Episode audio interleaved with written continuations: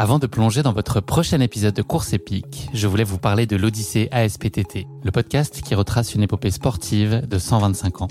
Le mouvement ASPTT propose une multitude d'activités sportives pour tout niveau, du débutant au confirmé, dans toute la France. J'ai particulièrement aimé dans ce podcast l'alternance entre les anecdotes historiques sur de nombreuses disciplines sportives et les témoignages en immersion des adhérents de l'association.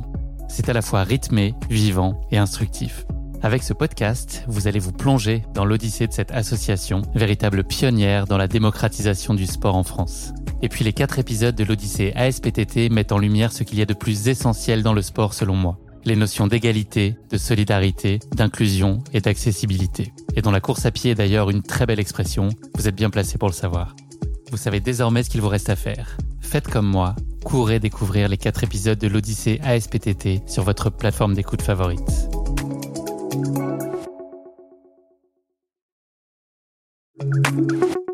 Ça me fait monter en tension. En fait, il y a le, créateur du, parcours qui est là. Et en fait, comme tu disais, voilà, c'est un parcours qui change tous les ans. Et, euh, en fait, il nous présente le parcours. Et, euh, clairement, quand il présente le parcours, euh, je rigole, mais je rigole de tension parce que je suis un peu nerveux. En fait, il présente le truc et il dit, bon, bah là, vous allez passer dans des pierres, machin et tout. Mais, mais en gros, vous inquiétez pas, c'est facile.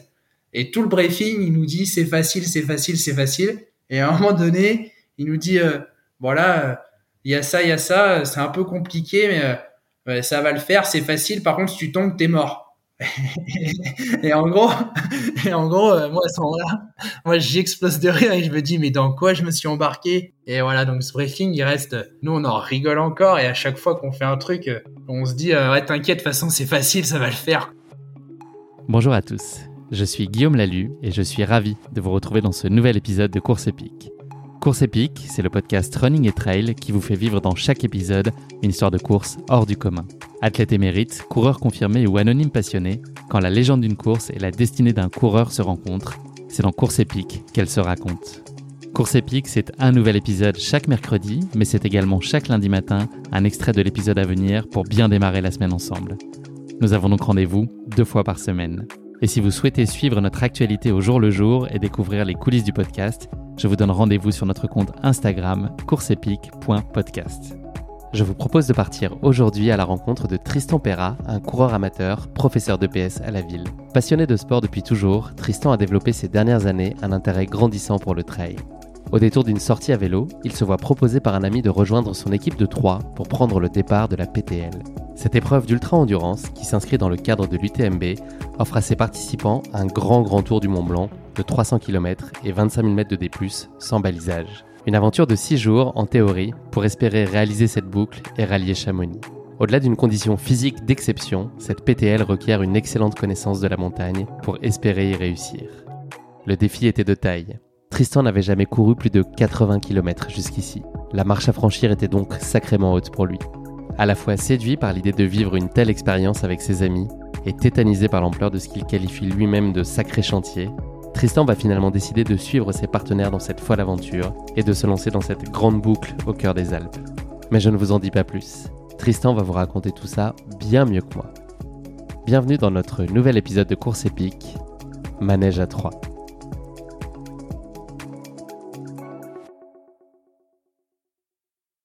Bonjour Tristan et bienvenue dans ce nouvel épisode de Course épique. Je suis vraiment ravi d'échanger avec toi aujourd'hui. Est-ce que ces jours-ci, tu as les orteils dans l'eau, les pieds dans les chaussures de rando ou les jambes croisées sur la table de ton salon?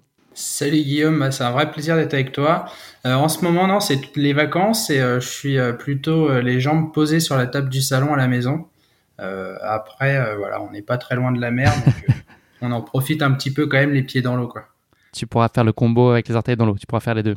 Ouais, presque, ouais. Et des baskets un peu pour faire des sorties? Ouais, les baskets un petit peu, euh, bon, régulièrement quoi. On, on, prépare un peu des trucs, mais euh, mais voilà, c'est pas le, c'est un petit objectif, mais euh, je profite surtout des vacances là pour rester en famille et, et profiter un peu des choses simples qu'on n'a pas le temps de faire quand quand c'est un peu le rush du travail quoi. J'ai une petite anecdote euh, d'amorce d'épisode à partager avec toi, puisqu'on enregistre aujourd'hui ce podcast le 27 juillet, qui est une date qui a marqué l'histoire de la course à pied. Je ne sais pas si tu le savais. Figure-toi qu'il y a plus de 73, enfin pas il y a plus de 73 ans, il y a 73 ans jour pour jour, le Tchèque Emil Zatopek a remporté le marathon des Jeux d'Helsinki et est devenu pour l'occasion euh, le premier et le seul athlète de l'histoire des Jeux Olympiques à obtenir au cours des mêmes Jeux la médaille d'or sur marathon sur 5000 mètres et sur 10 000 mètres. Je pense que ça aurait fait un bel invité pour Course épique, non? Qu'est-ce que t'en penses? Ah ouais, en effet, ouais, ça aurait été un super invité. Alors, je connaissais le personnage, mais je connaissais pas l'anecdote euh, du 27 juillet. Et je suis très content de la connaître parce que c'est une sacrée anecdote quand même. Ça reste une, C'est fort. une grosse, grosse performance, ouais. Ouais, c'est clair. Bon, on va faire encore un meilleur épisode qu'avec Emile Zatopek, j'en suis sûr. Ouais, j'espère. Tristan, avant qu'on s'intéresse plus particulièrement à ta pratique sportive, est-ce que tu pourrais te présenter en quelques mots à nos auditeurs? Est-ce que tu peux nous en dire plus sur qui tu es? Donc voilà, je m'appelle Tristan Perra, je suis enseignant de PS euh, dans un collège depuis maintenant euh, 4-5 ans de mémoire. Euh, J'habite euh, dans un petit village à côté d'Abbeville, donc euh, un peu en arrière, euh, en arrière pays de la baie de Somme pour ceux qui se situent un petit peu dans le dans le nord de la France. Voilà, j'ai euh, je vis avec euh, ma compagne et euh, deux super enfants qui ont euh, 4 et 2 ans. Et voilà, euh, voilà pour l'essentiel quoi. La maison du bonheur. Ouais, la maison du bonheur. ouais. On est vraiment euh, super ravis, euh, ravis d'avoir trouvé notre chez nous. euh. on a un peu voyé, on a un peu vogué au début avec les métiers d'enseignant. On n'avait pas forcément la possibilité de se poser euh, là où on voulait. Et, et voilà, ça fait euh, trois, quatre ans en gros, on a réussi à se poser à un endroit et, euh, et ouais, c'est vraiment cool maintenant de pouvoir en profiter sans sans avoir la pression de savoir où est-ce qu'on va atterrir l'année prochaine. Quoi. Est-ce que le sport, il était euh, déjà très présent dans ton enfance? Est-ce que c'est venu très tôt dans ta vie et tu as baigné dans un environnement qui était très tourné vers le sport? Ouais, euh, c'est arrivé assez vite, forcément. Avec un, mon père était aussi enseignant de PS, donc euh, dès le début, dès le plus jeune âge, j'ai forcément commencé à faire une activité physique. Alors au début, sans forcément euh, avec un aspect compétitif, hein, les premières années, mais euh, rapidement, je me suis tourné euh, vers un sport qui moi m'intéressait. Donc j'ai rapidement démarré le badminton très petit, où là j'ai fait beaucoup de compétitions et j'ai joué en gros pendant euh, 20 ans au badminton. Et donc ouais, le sport a toujours toujours fait une grande place dans ma vie. J'en ai toujours fait, hormis les périodes où j'étais blessé. il se passe rarement plusieurs semaines sans que je fasse une activité physique. Quoi, c'est ça fait vraiment partie de moi et, euh, et voilà, c'est un peu pour ça que j'en ai aussi euh, choisi de faire mon métier et de l'enseigner. Et, euh, et du coup, avec les études qu'on découlait avec, donc voilà, ça a vraiment toujours été été une grande part dans ma vie. Quoi. Il y a pas mal d'idées reçues sur le badminton. C'est le moment de leur tordre le cou, Tristan, si tu veux. On voit ça comme un sport de plage Ouais. tranquille. Ouais, on voit ça comme le sport de plage tranquille. Alors après, ça me fait marrer parce que voilà, Ce c'est faux. quand même, ouais, c'est quand même archi faux et et on se rend vite compte pourtant que euh, quand on met deux deux personnes qui jouent assez bien, euh, ça devient vite intense et euh, on devient vite euh, fatigué et le, le cardio monte assez vite. Euh, alors c'est pas aussi technique qu'un sport comme le tennis, mais euh, voilà, c'est vraiment il y a quand même une, une technicité particulière et, et voilà, c'est vraiment moi c'était vraiment une belle activité que je trouvais complète qui alliait vraiment la partie physique, psychologique et vraiment tactique, technique. Et j'adorais ce sport. Après j'ai dû arrêter pour des raisons un peu perso, mais mais voilà, je je ça me fait rire ce, ce petit côté sport de plage. Une fois qu'on est rentré sur le terrain, on comprend vite que le sport de plage, euh, ouais, ouais, c'est dépassé quoi. C'était la porte d'à côté. Ouais. Ouais. Est-ce que tu peux nous dire ce qui t'a porté vers euh, ce métier d'enseignant de PS Est-ce que c'était euh, le fait de pratiquer euh, du sport au quotidien? Est-ce que c'était plutôt la transmission, le fait d'évoluer avec euh, des enfants, des ados? Qu'est-ce qui t'a mené vers ça et, donné envie? Et puis est-ce que c'était vraiment une vocation euh, Tu as tout de suite su que tu voulais euh, faire ça plus tard? Ouais, j'ai assez rapidement su que je voulais faire ça. Je pense que dès que je suis rentré au collège, euh, je savais que j'avais envie d'enseigner euh, le PS. Euh, bah, forcément, en premier, euh, le, le plaisir à pratiquer à les, les activités physiques, parce que bon, j'ai beaucoup pratiqué le badminton, mais mais j'ai toujours été un peu un touche à tout. J'ai euh, j'ai adoré faire plein de choses euh, étant plus jeune. euh, avec les copains, aller faire du vélo, jouer au foot, faire un tennis. Enfin voilà, j'ai toujours été un touche à tout. J'adore ça et, et ce côté, voilà, pouvoir le transmettre et, et enseigner des valeurs de la vie à travers le sport à, à des à des plus jeunes, du coup, a toujours été voilà un, gros un gros levier pour moi et c'est ce qui m'a vraiment attiré dans ce métier et, et qui fait que j'ai choisi de, de me lancer à fond euh, à fond là-dedans. C'est quoi les plus gros challenges pour enseigner euh, à des ados le sport? Est-ce qu'il y en a beaucoup qui Euh. tirent la patte? Est-ce que c'est est-ce que c'est ou est-ce que c'est vu comme un moment plaisant pour la plupart d'entre eux? Ouais, alors je pense que justement pour moi actuellement la plus grosse difficulté elle est là, c'est que on a des, des un public de jeunes qui est de plus en plus différent en son sein et en fait on se retrouve avec des jeunes qui ont, qui ont très envie de pratiquer et pour qui c'est un moment plaisir, un moment détente. Et à l'opposé, on a des jeunes pour qui c'est un peu le, calvaire de venir en EPS. Et, euh, c'est parfois un peu compliqué de faire, euh, de faire prendre la mayonnaise, comme on dit, entre, entre ces différences. Et, et ouais, le, le, plus gros challenge, il est là, en fait. C'est, c'est réussir à donner envie à tous les, à tous les adolescents, à tous les élèves de, de pratiquer et de s'investir dans ce qu'on leur propose. Quoi. Et j'imagine qu'il y a pas mal de disparités selon les sports aussi. Ouais, c'est ça, il y a pas mal de disparités. C'est ce que j'allais dire. Il y a, il y a des activités, forcément, ça les fait pas, pas forcément rêver, quoi. Quand on leur dit, euh, alors nous, euh, là, on est là pour parler de course à pied, on adore ça, mais, mais voilà, quand on dit à des ados de entre 11 et 15 ans, euh, allez, venez, on est au mois de septembre, il fait moche d'or et on va aller courir. Ouais, ça les fait pas rêver au premier abord et, et c'est là la difficulté, en fait, c'est de leur Pourtant, c'est l'école de la vie. Ouais, c'est l'école de la vie. Nous, on le voit comme ça, on le voit un peu différemment. Et c'est un peu la difficulté, ouais. Et c'est pas, c'est valable pour d'autres activités. Hein. Quand tu prends la gymnastique pour les garçons, par exemple, pour certains, ça reste une corvée. Hein. C'est un peu les stéréotypes, mais euh, voilà, c'est un peu la réalité aussi, quoi. Je fais appel à ton regard d'enseignant sur, sur la, course à pied justement et l'athlétisme. Qu'est-ce qui fait selon toi que cette discipline, elle est euh, très tôt l'un des piliers de l'enseignement sportif Est-ce que c'est son accessibilité Enfin voilà, je, pense qu'on associe tous nos, premiers souvenirs de jeunesse de, sport à l'école euh, avec de, de l'athlé. Est-ce que tu as, une idée de, pourquoi et des vertus euh, que peut avoir l'athlétisme, plus particulièrement à destination de ces, plus jeunes publics? Ouais, euh, alors je pense qu'il y a une part historique hein, où en fait l'athlétisme a toujours fait partie des, des activités enseignées. En fait, ça a toujours été dans le PS et c'est parce que tout simplement au niveau compétition fédérale, c'est un peu les, un, une des premiers, un des premiers sports qui a été développé quoi. Des, dès les Jeux antiques, en fait, il y avait déjà des activités athlétiques. Donc, donc euh, voilà, pour l'être humain, ça a toujours été facile. Enfin, ça a toujours été facile. Ça a toujours fait partie de lui de courir, lancer, sauter. Enfin voilà, je, je vulgarise un peu le truc, mais c'est un peu ça. Et du coup, je pense que forcément, euh, le PS s'est appuyé là-dessus pour euh, pour démarrer démarrer ses premières activités quand le PS est apparu. Et après voilà, il y a ce côté un peu ancestral qui s'est ancré. Et, maintenant, euh, je pense que la plupart des, établissements dans lesquels euh, les élèves passent et où il y a de la course à pied, notamment, euh, notamment euh, en début d'année, souvent c'est tout simplement pour une question de facilité de mise en place. En fait, hein. c'est très facile de mettre en place un cycle de que nous on appelle de demi-fond, donc en fait de course à pied où où ça nécessite très peu de matériel, juste un peu d'espace pour courir et, et pas grand chose d'autre quoi comparé à d'autres activités où euh, il va falloir énormément de matériel, euh, un gymnase, enfin voilà.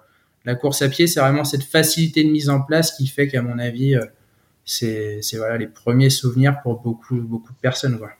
Si on revient plus particulièrement à toi, à quel moment toi tu as découvert la course à pied? Est-ce que ça a été un coup de cœur immédiat au moment où tu t'es frotté et essayé pour la première fois ou est-ce que ça a été euh, plutôt, pas, pas forcément ta discipline de cœur, euh, on a compris que le badminton euh, jouait un rôle essentiel, mais est-ce que la course à pied elle est arrivée bien après? Ouais, elle est arrivée bien bien après. Alors j'ai, comme tu disais, hein, découvert la course à pied au collège, hein, comme tout le monde, avec les crosses qu'on a tous connus. Et donc ça, ça a été mes premiers essais en course à pied. Et au premier abord, bon, j'aimais bien le côté cross pour la compétition et les journées avec les copains, mais mais voilà, je j'en ai pas fait une activité euh, principale. C'était pas, j'aimais pas spécialement ça, mis à part passer du temps avec les copains. Et voilà, et le côté compétitif. Donc euh, c'était pas, j'ai pas accroché plus que ça en fait pendant le collège. Euh, au lycée, il y en avait plus, donc j'en ai plus fait en fait. J'ai pas particulièrement couru. Après, je courais un petit peu l'été pour préparer la saison de badminton et puis voilà quoi. Mais c'était pas, c'était pas vraiment une grosse passion et c'était pas non plus plaisant. C'était plus un peu la contrainte de, il faut se préparer pour la saison de bad que qu'autre chose. Donc euh, voilà, les premiers, les premières, euh, les premiers essais de course à pied, c'était un peu ça. Et euh, c'est arrivé le, le, moment où c'est devenu vraiment une passion pour moi est arrivé beaucoup plus tard en fait quand j'ai eu fini mes études. Donc il y a pas très longtemps en fait, il y a il y a, je dirais, 5-6 ans maintenant, ça devait être en 2015-2016. Et euh, voilà, j'ai commencé vraiment à accrocher la course à pied parce que euh, j'ai arrêté le badminton dû à des soucis, euh, de santé. J'ai dû arrêter le badminton parce que c'était plus possible, du moins au niveau auquel, au niveau auquel je voulais jouer. Et donc il a fallu trouver autre chose pour pour pas rester à rien faire parce que ça c'était pas possible dans ma tête de de plus faire du tout une activité physique.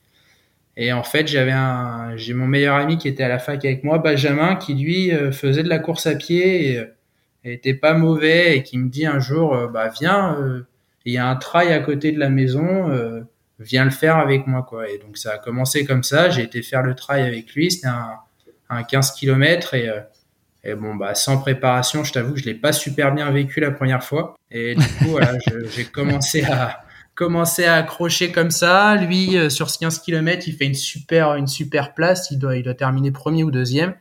Et en fait, il gagne un dossard sur euh, l'éco-trail de Paris. Et, euh, il me dit, euh, bah viens, viens je m'inscris et tu, tu le fais avec moi. Et il me parle du 50 km et voilà, donc ça a commencé comme ça, où, où en gros on était, je pense, au mois d'octobre, au mois de novembre, et, et je me dis, allez, je me lance un défi, est-ce que je peux faire les 50 km de Paris et, et voilà, donc ça a commencé comme ça, où il a fallu mettre en place une prépa et, et commencer à s'y prendre un peu plus sérieusement, quoi. Et le virus est arrivé à ce moment-là. Qu'est-ce que ça t'a révélé cette euh, dimension compétitive? Ça a mis un peu plus, euh, un peu plus de piment en fait dans le dans la pratique? C'était aussi l'espèce de petit euh, surcroît de motivation dont tu avais besoin et d'objectifs finalement pour te structurer et te, et te, donner le cadre pour pour embrasser la discipline? Ouais, ça a surtout ouvert un, un, monde finalement que je connaissais pas du tout, celui du trail, où en fait à part à part des, des, vidéos de Kylian Jornet sur internet, j'y connaissais que dalle. Et, euh, et en fait, voilà, ça, ça m'a, ça m'a mis le pied un peu à l'étrier. J'ai commencé à me pencher un peu sur la discipline, euh, forcément avec un copain. Et ça, ça a toujours été, euh, été un peu moi le, le moteur de l'activité physique. Quoi, j'aime bien le sport, mais, euh, mais j'aime encore plus quand c'est partagé avec des copains et, et qu'on y passe des bons moments. En fait, j'aime le sport, mais le sport partagé, c'est encore, c'est encore mieux. Et, euh, et en fait, euh, voilà, ça m'a ça m'a donné envie de, de, découvrir cette activité qui était un, un peu inconnue pour moi. Euh, et puis voilà, je donc forcément ça a structuré parce que bah, je me suis dit je peux pas me lancer sur un 50 km en allant euh, juste faire deux sorties de 40 minutes dans la semaine. Ça va pas passer quoi, ça, ça, ça va pas marcher comme ça. J'en ai pas les capacités et, et voilà donc forcément ouais ça a structuré la chose et et voilà, je me, je me suis lancé petit à petit, étape par étape, et, euh, et puis ça s'est fait comme ça, quoi. Après, euh, après avoir passé la première ligne d'arrivée, on se rend compte que, on se dit, euh, ouais, c'est sympa, j'ai fait tel chrono, est-ce que je suis capable de faire mieux sur la prochaine? Est-ce que je suis capable de faire quelque chose de différent, peut-être plus dur, peut-être moins dur, mais avec plus de dénivelé? Enfin voilà, des choses différentes. Et l'autre option, c'est quand on franchit la ligne d'arrivée de se dire plus jamais je veux faire ça. Et puis finalement, au bout de 10 minutes, on se dit ok, c'est quand la prochaine? C'est aussi l'autre scénario. Assez ça, courant. Ça dure 10 minutes, quoi, ce côté-là. Plus jamais je la fais. Et puis finalement, après, on se dit, euh, ah, c'était quand même sympa de, d'arriver au bout de l'objectif. Et forcément, on a envie d'en mettre un autre. Moi, je sais que je marche quand même pas mal comme ça. Et, et j'ai toujours envie de me, ficher, me fixer des, des objectifs, quoi. Quel est euh, aujourd'hui le format de course sur lequel tu t'accomplis le plus? Est-ce que tu as vraiment euh, un format type Est-ce que tu prends soin à chaque fois de, varier euh, les plaisirs et les, typologies d'efforts? Euh, un formatif, je peux pas vraiment dire ça. J'ai pas de, je me suis, je m'étais pas vraiment, euh, moi je vais un peu anticiper sur la discussion d'après la PTL, mais voilà, je m'étais pas vraiment testé sur des formats longs jusqu'à jusqu'à ça, et en fait, voilà, mon format maximum à l'époque c'était 70-80 et et du coup, euh, voilà, j'avais pas de format prédéfini. J'étais plus orienté en fait sur des 40, 50. Après, euh, voilà, j'ai aucun problème à aller faire une course de 10-15 km euh, voilà, avec des copains pour profiter, euh, comme je te disais tout à l'heure, voilà, le, le, partage avec des potes. Et, et voilà, je m'éclate autant sur, euh, sur un 15-20 km que sur, sur un 40 ou un 50, voire plus. quoi. Donc j'ai pas vraiment de format défini et, et voilà, je, je, me régale là-dedans. quoi. C'est quoi, selon toi, les ingrédients indispensables d'une course réussie? Qu'est-ce qu'il faut qu'elle ait à tout prix pour que tu te régales?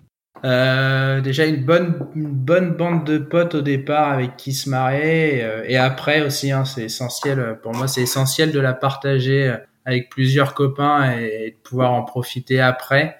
Euh, forcément que la course soit finie parce que bah c'est c'est toujours pas super marrant quand quand on est une bande de potes et qu'il y en a un qui a dû bâcher pour une raison ou une autre et donc voilà l'ingrédient pas mal c'est c'est une bonne bande de potes et que chacun arrive à finir son truc et voilà, après. Euh, Peu importe le chrono. Peu importe le chrono, ouais, c'est vraiment. Pour moi, euh, l'essentiel, c'est, d'aller au bout de soi-même, quoi. En fait, c'est, c'est pas de pas de faire mieux que les autres, mais être capable de de faire son truc et euh, et peu importe le temps qu'on mettra, tant qu'on arrivera à passer la ligne. Alors je dirais pas coûte que coûte parce qu'il faut pas se mettre en danger non plus, mais mais voilà, juste passer la ligne et, et peu importe le chrono, quoi, c'est déjà c'est déjà super. Et, voilà, quand on est plusieurs copains à partager ça, je trouve ça toujours génial. Euh, être accueilli par des potes ou accueillir des potes sur une ligne d'arrivée, c'est c'est souvent un super moment de partage et, et, ça reste des souvenirs inoubliables. Vous faites des troisième mi-temps euh, mémorables? Euh, Ouais, il y en a eu quelques-unes qui restent dans les annales quand même et, et qui restent des super souvenirs. Donc, euh, donc voilà, c'est quand même super cool. Euh, après, forcément, une course de montagne, hein, c'est toujours plus sympa que qu'une course un peu un peu monotone euh, euh, qu'on peut croiser par chez nous, mais. Petite pause autodiagnostic classique de l'épisode. Est-ce que tu peux nous parler des, sphères dans lesquelles tu penses que tu te débrouilles plutôt bien et puis les zones qui sont un, peu plus complexes pour toi, enfin physiquement et, mentalement? Est-ce qu'il y, y a, des sphères d'amélioration que tu vois? Et puis, si oui, est-ce que tu, tu travailles pour, pour les améliorer ou est-ce que tu rechignes à le faire? Euh, alors, euh, j'aime bien commencer par ce qui est le plus compliqué pour moi et j'ai envie de dire que le, côté euh, hydratation, alimentation en course, pour moi, c'est un, c'est un peu un calvaire. J'essaye d'y bosser, mais parce que tu sais pas faire ou tu t'as pas les clés ou parce que t'as pas envie dans l'effort ou tu penses pas? Ouais, il y a un peu de tout en fait. J'y pense pas forcément. je m'y prends un peu n'importe comment.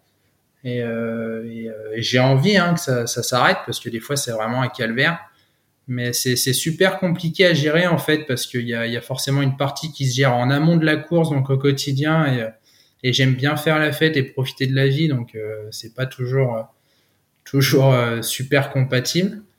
Euh, voilà il y a des gens pour qui ça passe très bien et moi malheureusement je fais partie de ceux qui doivent avoir une fragilité à ce niveau-là et donc c'est pas simple à gérer.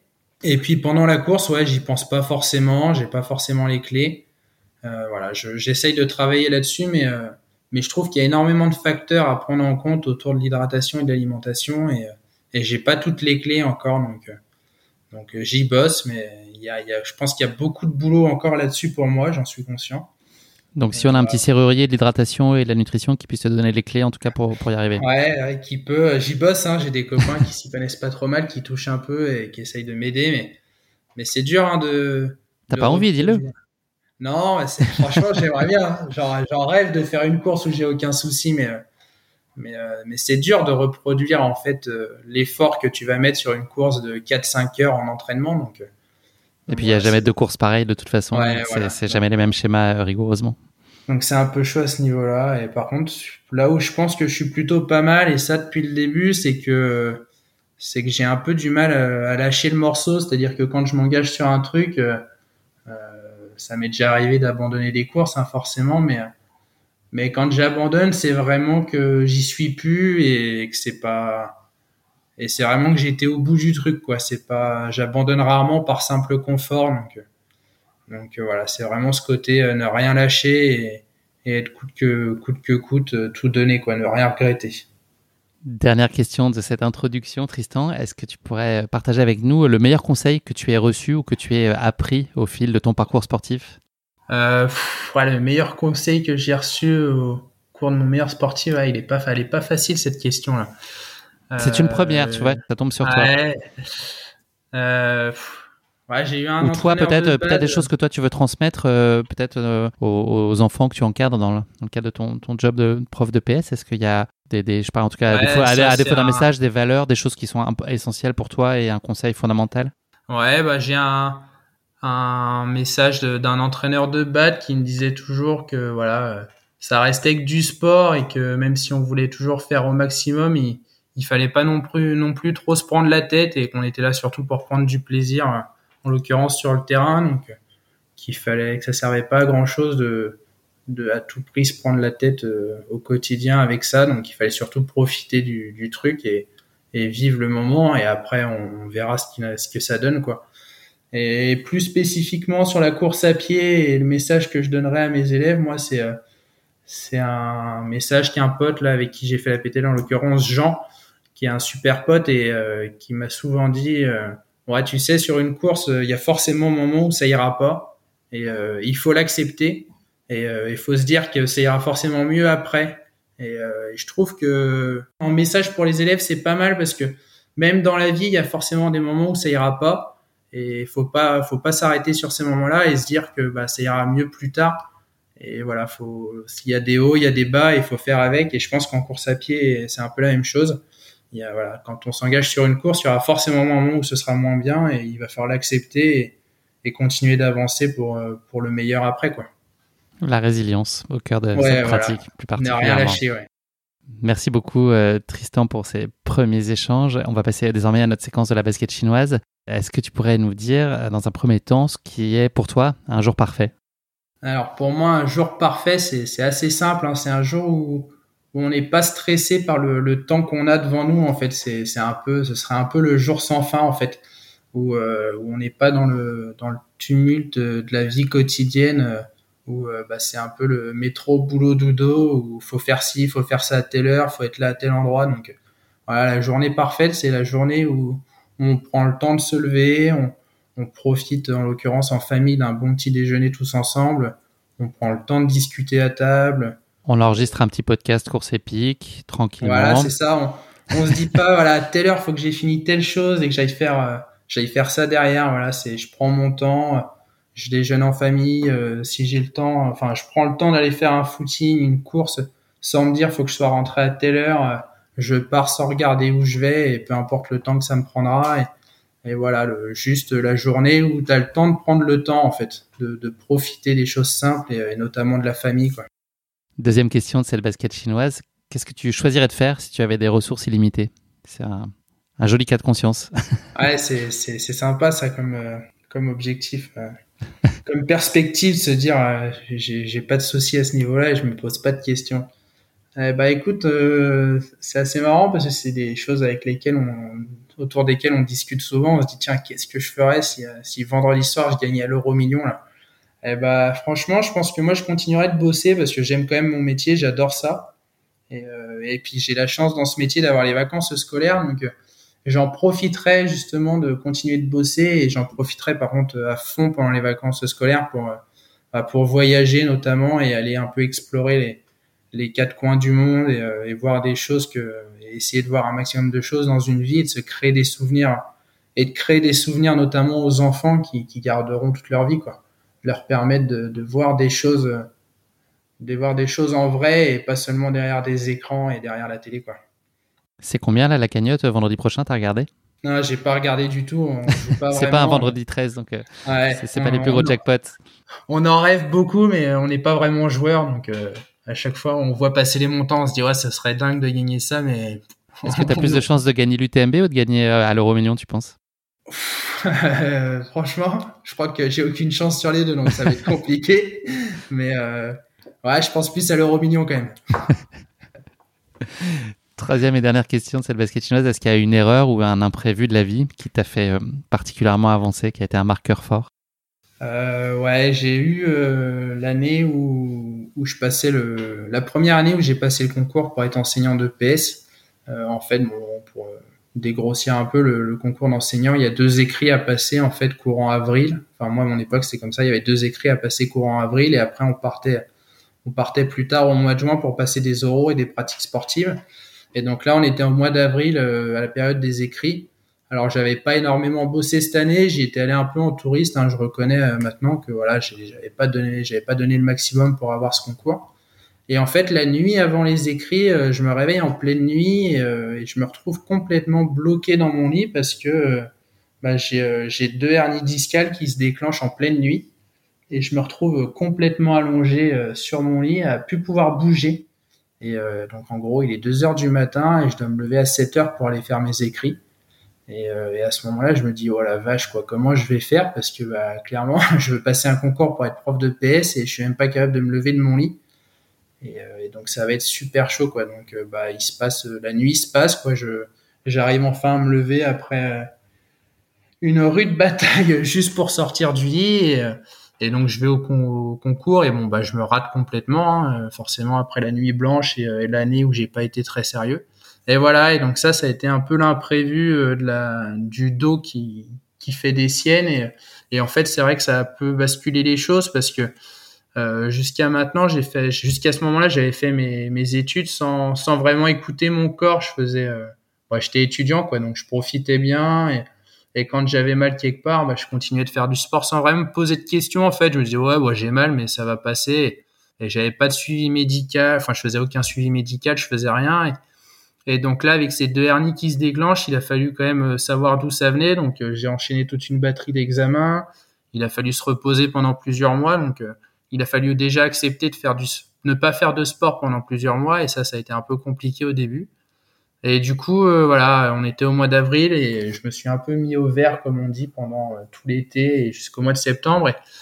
Et, ça m'a un peu fait basculer parce que quand je suis arrivé au mois de septembre, du coup, euh, déjà, je suis arrivé dans une autre, une autre, un autre optique. J'y suis allé un peu plus, un peu plus sérieux, déjà beaucoup plus sérieux même, et un peu le couteau entre les dents en se disant, bah voilà, l'an dernier, tu t'es un peu raté, t'as un peu fait n'importe quoi. Cette année, t'as pas le droit de faire la même chose et, et il va falloir y aller, quoi. Et de manière générale euh, des imprévus dans la vie, je pense qu'on en a tous, des, erreurs, on en fait tous, et, euh, euh, et, je pense que l'essentiel, c'est quand même d'être capable de se dire, bah voilà, c'est fait, et, en soi, c'est pas forcément grave, mais il faut que j'en sorte plus grand après, et voilà, c'est un peu ce que j'essaye de faire au quotidien, et, que ce soit imprévu ou que ce soit une erreur, ça devient un apprentissage, un enseignement. Ouais, voilà. À chaque fois, j'essaye d'en tirer des leçons et de faire mieux et de faire mieux dans le futur, quoi.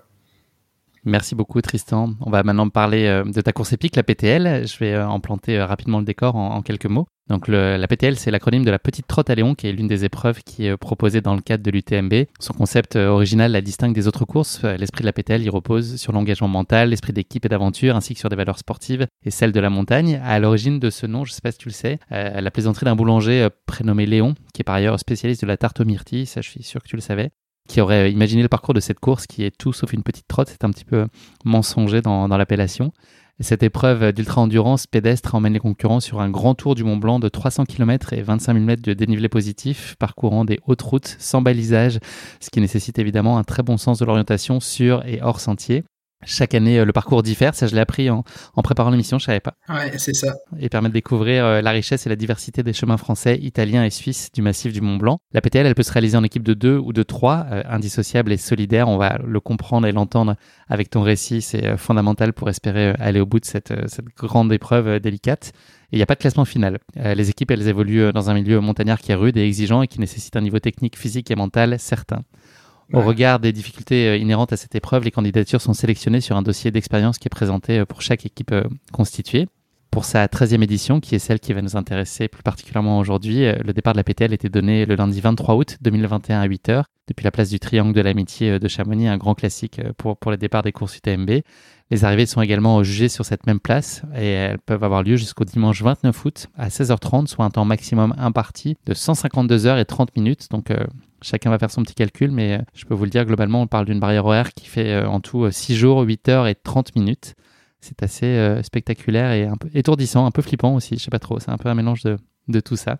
Voilà pour cette présentation de la, PTL. On va maintenant passer à la question qui pique, traditionnelle question à ce moment-là du, du podcast. Est-ce que tu es prêt pour la question qui pique?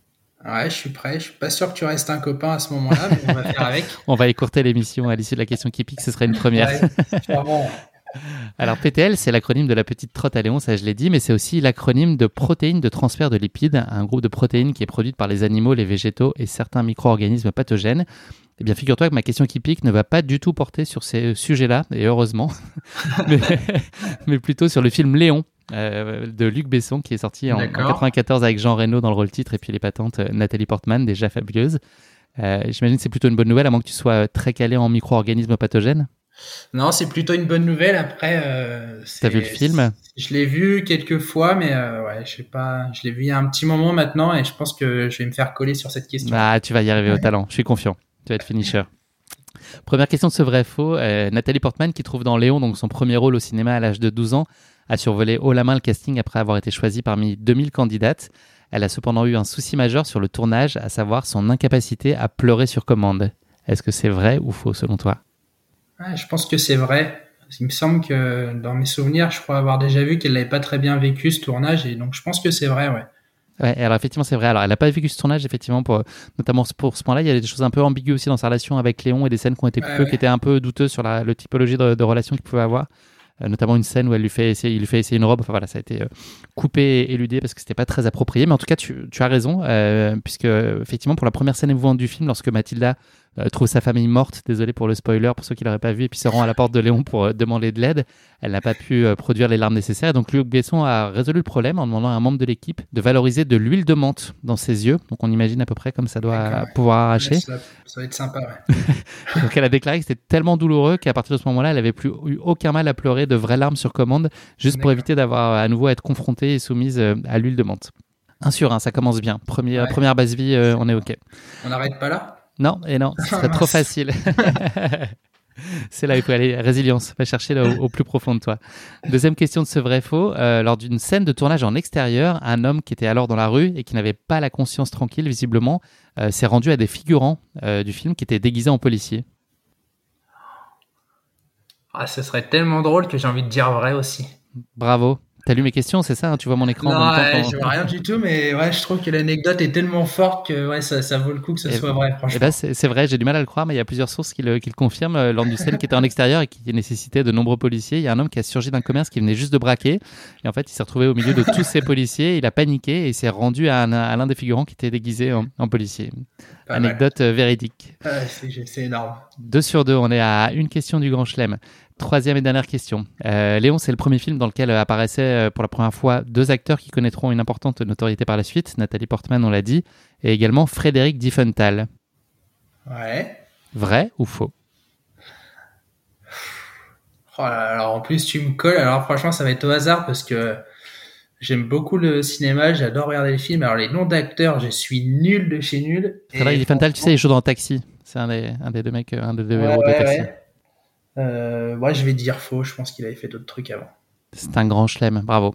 Effectivement, le deuxième comédien qui a été révélé par le film a bien joué dans Taxi, mais en fait, il s'agit de Samina Seri. Donc, contrairement euh, à Nathalie Portman, sa participation est ultra limitée. En fait, je pense pas que tu pouvais le voir. Euh, ça l'avait pas vraiment aidé à, atteindre un grand niveau de notoriété, euh, puisque dans Léon, il tient un rôle qui est très mineur, celui d'un membre cagoulé du SWAT dans la scène de, de l'escalier. Donc, avec une cagoule, c'est quand même un peu un peu moins simple. Donc on peut imaginer que ça n'a servi à rien dans le développement de, sa carrière, le pauvre Samy. Par contre, bravo à toi. Trois bonnes réponses. Ouais, un peu de la chance quand même. Bah, il, faut, il faut l'avoir. Il y avait une chance sur 8. une chance sur 8 d'avoir trois bonnes réponses. Bravo. Allez, on, on, embarque maintenant pour ta course épique qui a dû te trotter dans la tête pour le coup pendant euh, un bon petit moment, cette petite trotte à Léon. Comment est-ce que s'est présentée cette opportunité euh, à toi en fait? Est-ce que c'était à ton initiative ou est-ce que c'est quelque chose on, on t'a tendu les bras et on t'a offert euh, la PTL sur un plateau? Toi qui, tu nous le disais, n'avais euh, jamais l'occasion de courir plus de 80 km jusqu'à maintenant. Ça fait un, sacré bond en avant en termes de, distance et d'effort. Ouais, c'est ça. Bah, c'est ouais, c'est plutôt le truc qu'on m'a tendu sur un plateau et on m'a dit vas-y viens quoi. Et en fait, voilà, moi je connaissais la PTL de nom parce que bah forcément quand tu te penches un peu dans le trail, euh, enfin pour moi quand j'ai commencé un peu à me pencher sur le trail et notamment sur l'UTMB, étant assez curieux, je m'étais un peu renseigné sur le truc et j'avais déjà vu passer euh, cette PTL. Et euh, je me souviens la première fois que je l'ai vu, je me suis dit waouh, c'est des malades les mecs, ils partent une semaine en pleine montagne et en gros ils partent avec, enfin pas avec rien, mais mais ils ont rien quoi. Enfin ils, y vont comme ça quoi. Et les mecs ils passent six jours là-dedans et et ils terminent et quand on les voit terminer on se dit ouais, franchement eux ils sont costauds et donc voilà c'est un peu le, seul truc que je connaissais de la PTL et, et quand je l'avais vu je me suis dit ouais, c'est quand même un, un sacré rêve et, euh, ouais j'aimerais bien un jour euh, pouvoir y prétendre et avec des potes me lancer là-dessus quoi. Sauf que bah quand tu fais le tour tu te dis euh, avec qui je pars et et rien que moi j'en suis pas capable quoi. Donc donc voilà c'était un peu ça pour moi la PTL jusque là et et arrive euh, arrive euh, Jean et Yann qui sont deux super potes et qui eux sont, un peu plus costauds que moi, même beaucoup plus, et euh, qui euh, discutent entre eux et ont envie de se lancer en gros sur un, gros projet pour l'été prochain. Et ils pensent à la PTL et ils cherchent un troisième et il se trouve que le troisième, bah, ils me proposent à moi. Et en fait la proposition se fait où je suis avec Jean et on se fait une sortie VTT comme on aime bien faire de temps en temps. Et et en plein milieu de la sortie, il me dit bon bah voilà, écoute, euh, en gros on a discuté avec Kian et, euh, et on aimerait bien partir sur un gros truc cet été, euh, genre la PTL, et on a pensé à toi quoi. Ils t'ont pris dans un moment de faiblesse. Ouais. T'étais fatigué, éprouvé physiquement dans un moment favorable. T'as pas pu leur dire J'ai pas dit, j'ai pas dit oui, j'ai pas dit non. Je leur ai, j'ai dit à Jean, écoute, franchement, c'est beau la PTL, ça fait rêver, mais déjà est-ce que moi j'en suis capable? Et puis Et puis j'avais pour l'UTMB du coup 2021, j'avais un dossard sur l'OCC. Donc, donc en fait pour moi l'UTMB j'y allais, mais pour faire l'OCC. Donc quand il m'a proposé, je suis un peu tombé des nues en me disant ouais est-ce que déjà j'ai vraiment ma place pour y aller à côté de deux qui sont qui sont vraiment costauds quoi. Je me sentais pas, je me sentais pas vraiment à la hauteur à ce moment-là. Donc c'est assez ambivalent comme réaction finalement à la fois la tentation euh, d'aller te frotter au challenge et puis le fait d'être un peu tétanisé par l'ampleur d'une telle tâche euh, et pas forcément de sentir à la hauteur sur le papier en tout cas. Au début, on a forcément envie d'y aller en se disant euh, ah c'est génial, j'aurais pas deux chances comme ça dans ma vie de faire cette PTL donc j'y vais, je me pose pas de questions. Et puis après, quand on réfléchit trois minutes, on se dirait quand même, quand même, c'est un sacré chantier le bazar là et et si je pars, euh, est-ce que déjà je vais y aller? Est-ce que je vais être capable de le faire? Donc euh, voilà, donc on réfléchit. Est-ce qu'il y avait un sujet d'être à la hauteur aussi de tes camarades? Enfin, tu vois, de pas être la, personne qui, qui, freine la dynamique du groupe? Je voulais pas y aller et, euh, et être le boulet. Alors, je pense que je l'ai forcément été un petit peu, hein, parce que sur un tel truc, on l'est tous un peu à notre tour et, et je pense que je l'ai été. Mais voilà, je voulais pas y aller en me disant ah ils vont me traîner pendant six jours et ça va être un enfer pour eux. Donc donc euh, ouais, beaucoup de questions autour de ça avant de dire oui. Et puis bah, forcément, il a fallu aussi en, en parler à la maison et à ma compagne Émilie. Donc euh, parce que bah, c'est pas une décision qui se prend tout seul, hein, ça, ça engendre plein de choses derrière. Donc voilà, donc euh, pris un peu de temps pour réfléchir, on en a rediscuté et voilà. Qu'est-ce qui a fini de te convaincre? Euh, L'opportunité en fait. C'était le côté, euh, voilà, ils sont un peu plus âgés que moi, hein, Jean et Yann, et, et, je me suis dit voilà, si je dis pas oui aujourd'hui, euh, quand est-ce que j'aurai la chance de pouvoir y retourner? euh, Avec qui je pourrais y retourner et dans combien de temps Donc euh, voilà, je me suis dit c'est peut-être la seule chance d'une vie. Jamais. Donc, ouais, voilà, c'était un peu ça. Donc, donc je me suis dit allez, j'y vais et j'essaye de mettre un maximum de choses en œuvre pour que pour que ça se passe bien, quoi. Est-ce que tu peux nous parler de vos trois profils et de vos zones de complémentarité? Comment est-ce que les uns les autres, vous arrivez à couvrir à peu près euh, toutes les sphères qui sont attendues euh, pour pouvoir euh, espérer mener à bien une telle aventure? Alors pour dégrossir la chose, on va dire simple, hein, les, deux profils, Jean et Yann, chacun finisher UTMB et moi derrière et mes 70 km. voilà, ça, donne un peu l'image du, trio déjà. après, voilà, le, les Sur la connaissance de la montagne? Ouais, sur la connaissance de la montagne, Jean est plutôt euh, est plutôt assez costaud là-dessus. Il est un peu, il est touche à tout en montagne. Euh, il maîtrise un peu tout. Euh, Yann vit là-bas, donc forcément ça aide. Et moi, en termes de montagne, bah j'ai pas, j'ai pas une grosse expérience, mais, mais voilà, j'ai déjà fait plusieurs, j'ai déjà passé plusieurs temps en montagne. J'avais déjà fait un tour du Mont Blanc en autonomie. je fais un peu de via ferrata, un petit peu d'escalade, donc voilà c'est pas un milieu qui m'est complètement inconnu. Je suis pas un grand montagnard non plus, mais voilà, c'était pas non plus inconnu. Donc, donc voilà, c'était un peu pour ça aussi qu'ils avaient pensé à moi parce que c'était pas, j'étais pas, j'étais pas non plus, je partais pas de zéro en termes de montagne. Donc, donc voilà. Et puis par contre, voilà, eux sont deux, deux profils avec plusieurs, euh, plusieurs ultras à leur actif et, euh, et, moi un peu plus en retrait derrière. Après, avec, notamment avec Jean, on se connaissait bien parce qu'on avait fait comment pas mal de pas mal de raids ensemble et donc euh, lui voyait déjà le, la capacité que je pouvais avoir à, à, tenir dans la durée de l'effort euh, sur les raids donc donc voilà pourquoi ils ont pensé à moi et donc après bah ça s'est bien fait on se complétait pas mal euh, pas mal au niveau au niveau de nos profils quoi il y a une procédure d'inscription qui, enfin, qui nécessite en tout cas que le dossier soit étudié avec minutie au regard de l'exigence de la course et puis des compétences notamment en montagne qui sont qui sont requises. Vous passez euh, outre, enfin vous passez pas outre, mais en tout cas vous passez à travers cette, euh, cette première phase euh, de sélection. Et donc en janvier, tu as la confirmation que votre équipe est, est retenue. Qu'est-ce qui se passe alors dans ton esprit? Est-ce qu'il y a un moment de panique ou est-ce que c'est tout de suite en mode on se retrousse les manches et puis là on rentre dans, dans, le dur de la prépa ou peut-être que tu l'avais même anticipé avant d'avoir la, confirmation que, votre équipe était retenue pour la PTL alors il y a, y a pas un moment de panique, il y a, un moment de, on est con, je suis super content parce qu'en fait moi dans ma tête j'étais encore dans l'optique, euh, on est trois sur le papier, forcément le, le dossier, le CV envoyé, bah il y a les trois qui apparaissent et, euh, et je me suis dit leurs gars à un moment donné ils vont ouvrir les yeux, ils vont se dire c'est pas possible, il y a deux mecs qui sont super forts et il y a un troisième on sait pas ce qu'il fait là euh, on peut pas les prendre dans cet état-là, c'est pas possible. Euh, dans l'état actuel des choses, on peut pas les prendre, c'est pas possible. Et euh, j'ai plusieurs copains et notamment la femme de Jean Marilyn qui disait ah si si vous serez pris les gars avec deux finishers UTMB, c'est pas possible, vous serez pris. Et en effet, la réponse tombe et on est pris. Alors après, je pense que la, période post-Covid a fait qu'il y avait moins de moins de dossiers, moins de monde, moins de tout ça. Donc euh, on a eu un peu cette chance-là de pouvoir être pris, mais je pense euh, elle, elle est persuadée qu'on aurait été pris quoi qu'il arrive. Donc voilà, quand le, le, résultat tombe, euh, forcément on est super content de pouvoir faire partie de l'aventure. Et ouais, tout de suite on se retrousse les manches. Et alors j'avais pas démarré la prépa en amont parce qu'en plus c'était la période hivernale et et c'est pas ma période préférée pour sortir. Donc du coup voilà, là on se retrousse les manches à ce moment-là et et voilà, il y a encore le Covid qui nous qui nous pend un peu au nez, hein, qui est encore euh, en arrière-plan. Donc euh, donc c'est un peu difficile de se projeter sur euh, les courses parce qu'on sait pas trop à quelle sauce on va être mangé encore. Mais voilà, on, démarre tranquillement le, la préparation et notamment la préparation matérielle parce que ça demande quand même pas mal de choses. Et, et moi, je pars un peu de zéro aussi à ce niveau-là, quoi. Comment est-ce qu'elle s'est structurée, ta préparation? Tu as été accompagné ou guidé par tes partenaires qui sont un peu plus expérimentés? Est-ce que tu l'as fait à ta façon?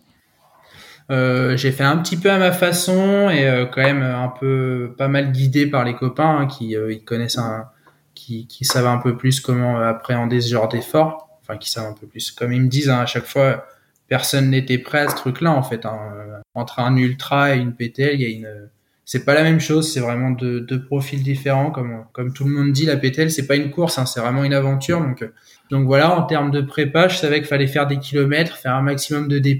Euh, fallait, fallait endurcir un peu le corps, comme on dit. Et, voilà, habitant en Picardie, dans le nord de la France, euh, pour trouver du T+, je te laisse imaginer, c'est pas super simple. Donc euh, bah, moi j'étais parti sur le côté euh, faire des bornes et cumuler les kilomètres. Donc voilà, la prépa se fait un peu comme ça. Jean, Jean m'oriente pas mal sur sur un peu des des ouais des, séances types sur un peu quoi faire et on décide avec Jean de, pour se préparer étant ni montagnard ni l'un ni l'autre se faire un raid à deux, euh, un raid, ce qu'ils appellent un raid d'orientation, le bivouac qui a lieu au mois de juin en fait, où, euh, bah, le concept c'est euh, tu pars à deux, tu finis à deux et c'est en totale orientation. Il y a des balises à récupérer, c'est sous forme de course d'orientation. Et, et, tu pars en autonomie, donc tu dois trimballer ton matériel de bivouac, ta nourriture, tout ça, la flotte. Il n'y a pas de ravitaillement à part le soir. Et du coup, voilà, on part là-dessus à deux et, et, ça nous met déjà comme on dit, une bonne petite claque derrière la tête sur, euh, sur ce qui nous attend. Quoi. C'est quoi ton, type de caractère face à ce genre de, projet euh, d'envergure? Est-ce que tu es euh, plutôt déterminé, très constant dans tes convictions ou est-ce que tu es empreint de doute? Est-ce que c'est quelque chose que tu imagines à ta, enfin, accessible et, réalisable ce projet-là? Est-ce que dans ta tête, vous, vous, allez nécessairement y arriver ou il y a beaucoup, beaucoup de doutes sur notamment toi, tes propres capacités à réaliser ça? Alors il y a un peu des deux. Hein. Je suis quand même euh, ultra déterminé sur. Euh, j'y vais, euh, j'y vais pour le faire parce que bah voilà, si j'y vais pas juste pour faire de la figuration, si j'y vais, c'est c'est parce que je veux aller au bout et et je veux me montrer à moi-même que que j'en suis capable. Et il y a ce côté aussi où il y a énormément de doutes et et alors ça fait un peu un peu bizarre, mais mais je suis persuadé qu'en fait avoir des doutes, ça permet forcément de, de progresser parce que euh, c'est une perpétuelle remise en question sur euh, est-ce que je fais bien les choses, est-ce que je peux pas faire mieux, est-ce que je peux pas m'améliorer sur ce point-là? Et, donc ouais, il y a forcément des doutes parce que euh, déjà on part sur quelque chose qui est complètement inconnu. Euh, je crois que le parcours, on le connaît nous. si mes souvenirs sont bons, on a dû le connaître un mois et demi ou deux mois avant le départ, même pas. Donc euh, toute la période de prépa, tu te prépares, mais tu connais juste la, distance et plus ou moins le dénivelé que tu vas avoir. Mais, mais voilà, tu connais pas le parcours, tu sais pas où ça va passer. Donc il y a des gros doutes là-dessus. le matériel, c'est pareil, la liste, elle est juste énorme et, clairement, tu te dis, bah, je vais prendre telle ou telle chose, mais en plus du matériel obligatoire, mais est-ce que ça va vraiment me servir et est-ce que je vais pas porter un truc qui va me servir à rien et du coup bah, c'est du poids inutile que tu transportes parce que finalement, mi bout à bout, le sac, il approche euh, entre 8 et 10 kilos, quoi, donc euh, selon les selon les moments de la journée, mais mais voilà, donc euh, tout ça, forcément, ça crée des doutes et et pour autant, tout au long de la prépa, j'y vais en me disant, ouais, voilà, tu, tu te lances sur le truc et et t'y vas, c'est c'est pour le défoncer le bazar, quoi. C'est pas pour pas pour le subir et et t'y vas, c'est pour te faire plaisir et tout donner et, et passer cette ligne d'arrivée, quoi. On fait un petit saut dans le temps jusqu'au dimanche 22 août 2021 au soir avec ce moment important et symbolique du retrait d'Ossard qui est en fait ta première confrontation à la réalité de la course. Est-ce que tu as le souvenir d'un moment qui a été intimidant? Est-ce qu'il y a des choses dont tu prends conscience et qui se révèlent alors à, ce moment-là à toi au contact de la réalité et de ces premiers instants en amont de la PTL mais qui sont déjà constitutifs de ce que sera cette aventure? Ouais, ouais, tout à fait. Il y a le, le, retrait des dossards où là, ça reste un moment, on rigole, on est tous les trois euh, pour retirer nos dossards. Donc, euh, déjà, c'est vraiment ce côté équipe, quoi. Tu, tu vas chercher le dossard, tu vas à trois, tu vas pas tout seul comme, comme les autres courses qu'on fait d'habitude. Là, tu vas à trois et tu prends ton dossard à trois. Donc, ça, c'est, c'est voilà, ce côté un peu, un peu sympa. On, commence un peu à, à déconner. Euh, sur euh, les gars les gars qui sont là aussi à récupérer leur dossard. On voit des mecs qui arrivent avec des sacs euh, Swiss Peak 360 euh, enfin que des trucs comme ça. Et, là moi je commence clairement à me dire ah, qu'est-ce que je fous là quoi. Tous les mecs qui sont là ils ont déjà une expérience longue comme le bras. Et moi finalement j'ai même pas le petit doigt quoi. Donc donc c'est super chaud super chaud mon profil. Et, et voilà je commence à prendre une petite claque. Et juste après le retrait des dossards en fait on enchaîne avec un un briefing de course qui dure une petite heure, une heure et demie, je crois, de tête. Et, euh, où là, clairement, euh, c'est un peu le coup de grâce, quoi. Je, je, savais que je partais sur un truc dur, et en fait, je pars un truc sur euh, super dur. C'est ça fait monter en tension ce briefing? Ouais, ça me fait monter en tension. En fait, il y a le, le créateur du, de la, du parcours qui est là, et en fait, comme tu disais, voilà, c'est un parcours qui change tous les ans. Et euh, cette année, euh, l'an dernier, euh, on part, on part d'Orsière et en fait, on arrive à Chamonix. Et, en fait, il nous présente le parcours et, et clairement, quand il présente le parcours, je rigole, mais je rigole de tension parce que je suis un peu nerveux. En fait, il présente le truc et il dit bon bah là, vous allez passer dans des pierres, machin et tout, mais mais en gros, vous inquiétez pas, c'est facile. Et tout le briefing, il nous dit c'est facile, c'est facile, c'est facile. Et à un moment donné, il nous dit voilà il y a ça, il y a ça, c'est un peu compliqué, mais euh, ça va le faire, c'est facile. Par contre, si tu tombes, t'es mort. et en gros, et en gros, une euh, vision de la facilité. voilà, moi j'explose de rire et je me dis mais dans quoi je me suis embarqué? Et voilà, donc ce briefing, il reste. Nous, on en rigole encore et à chaque fois qu'on fait un truc, euh, on se dit ouais t'inquiète, de toute façon c'est facile, ça va le faire quoi. Et, ça a été vraiment la phrase du briefing. Et, et le gars, le gars, c'est, enfin pour moi, il était trop fort ce gars. Franchement, il nous a créé un parcours qui était génial et, il a une vision de la vie et de la montagne qui est, euh, ouais. Franchement, si je pouvais repasser du temps avec ce mec-là, euh, je le ferais parce qu'il m'a vraiment inspiré, quoi. la soirée euh, qui suit ce, briefing, tu, la consacres au dernier préparatif. Je pense que c'est un moment qui est assez, long puisque la, la, liste de matériel est longue comme le bras pour le coup. Est-ce que tu arrives à trouver à peu près le sommeil ou tu as le cerveau qui est en ébullition? Ah, je suis clairement en ébullition. Euh, on fait les sacs et euh, en fait, on est dans le même logement euh, avec Jean et, on fait nos sacs ensemble et on dit allez, on va se coucher. Et lui, il va dans sa chambre, il va se coucher. Et moi, je suis dans ma chambre, je suis dans, mon coin avec mon sac et, en fait, je vais pas me coucher. Je re retourne mon sac dans tous les sens. Je vérifie que j'ai rien oublié. Une fois que j'ai refait ça une deuxième fois, je vais enfin me coucher. Et même là, je tourne, je tourne. Et à un moment donné, je reçois un message de gens qui me dit vas-y, c'est bon, arrête et va te coucher quoi. Il faut dormir. On se lève dans 4 heures.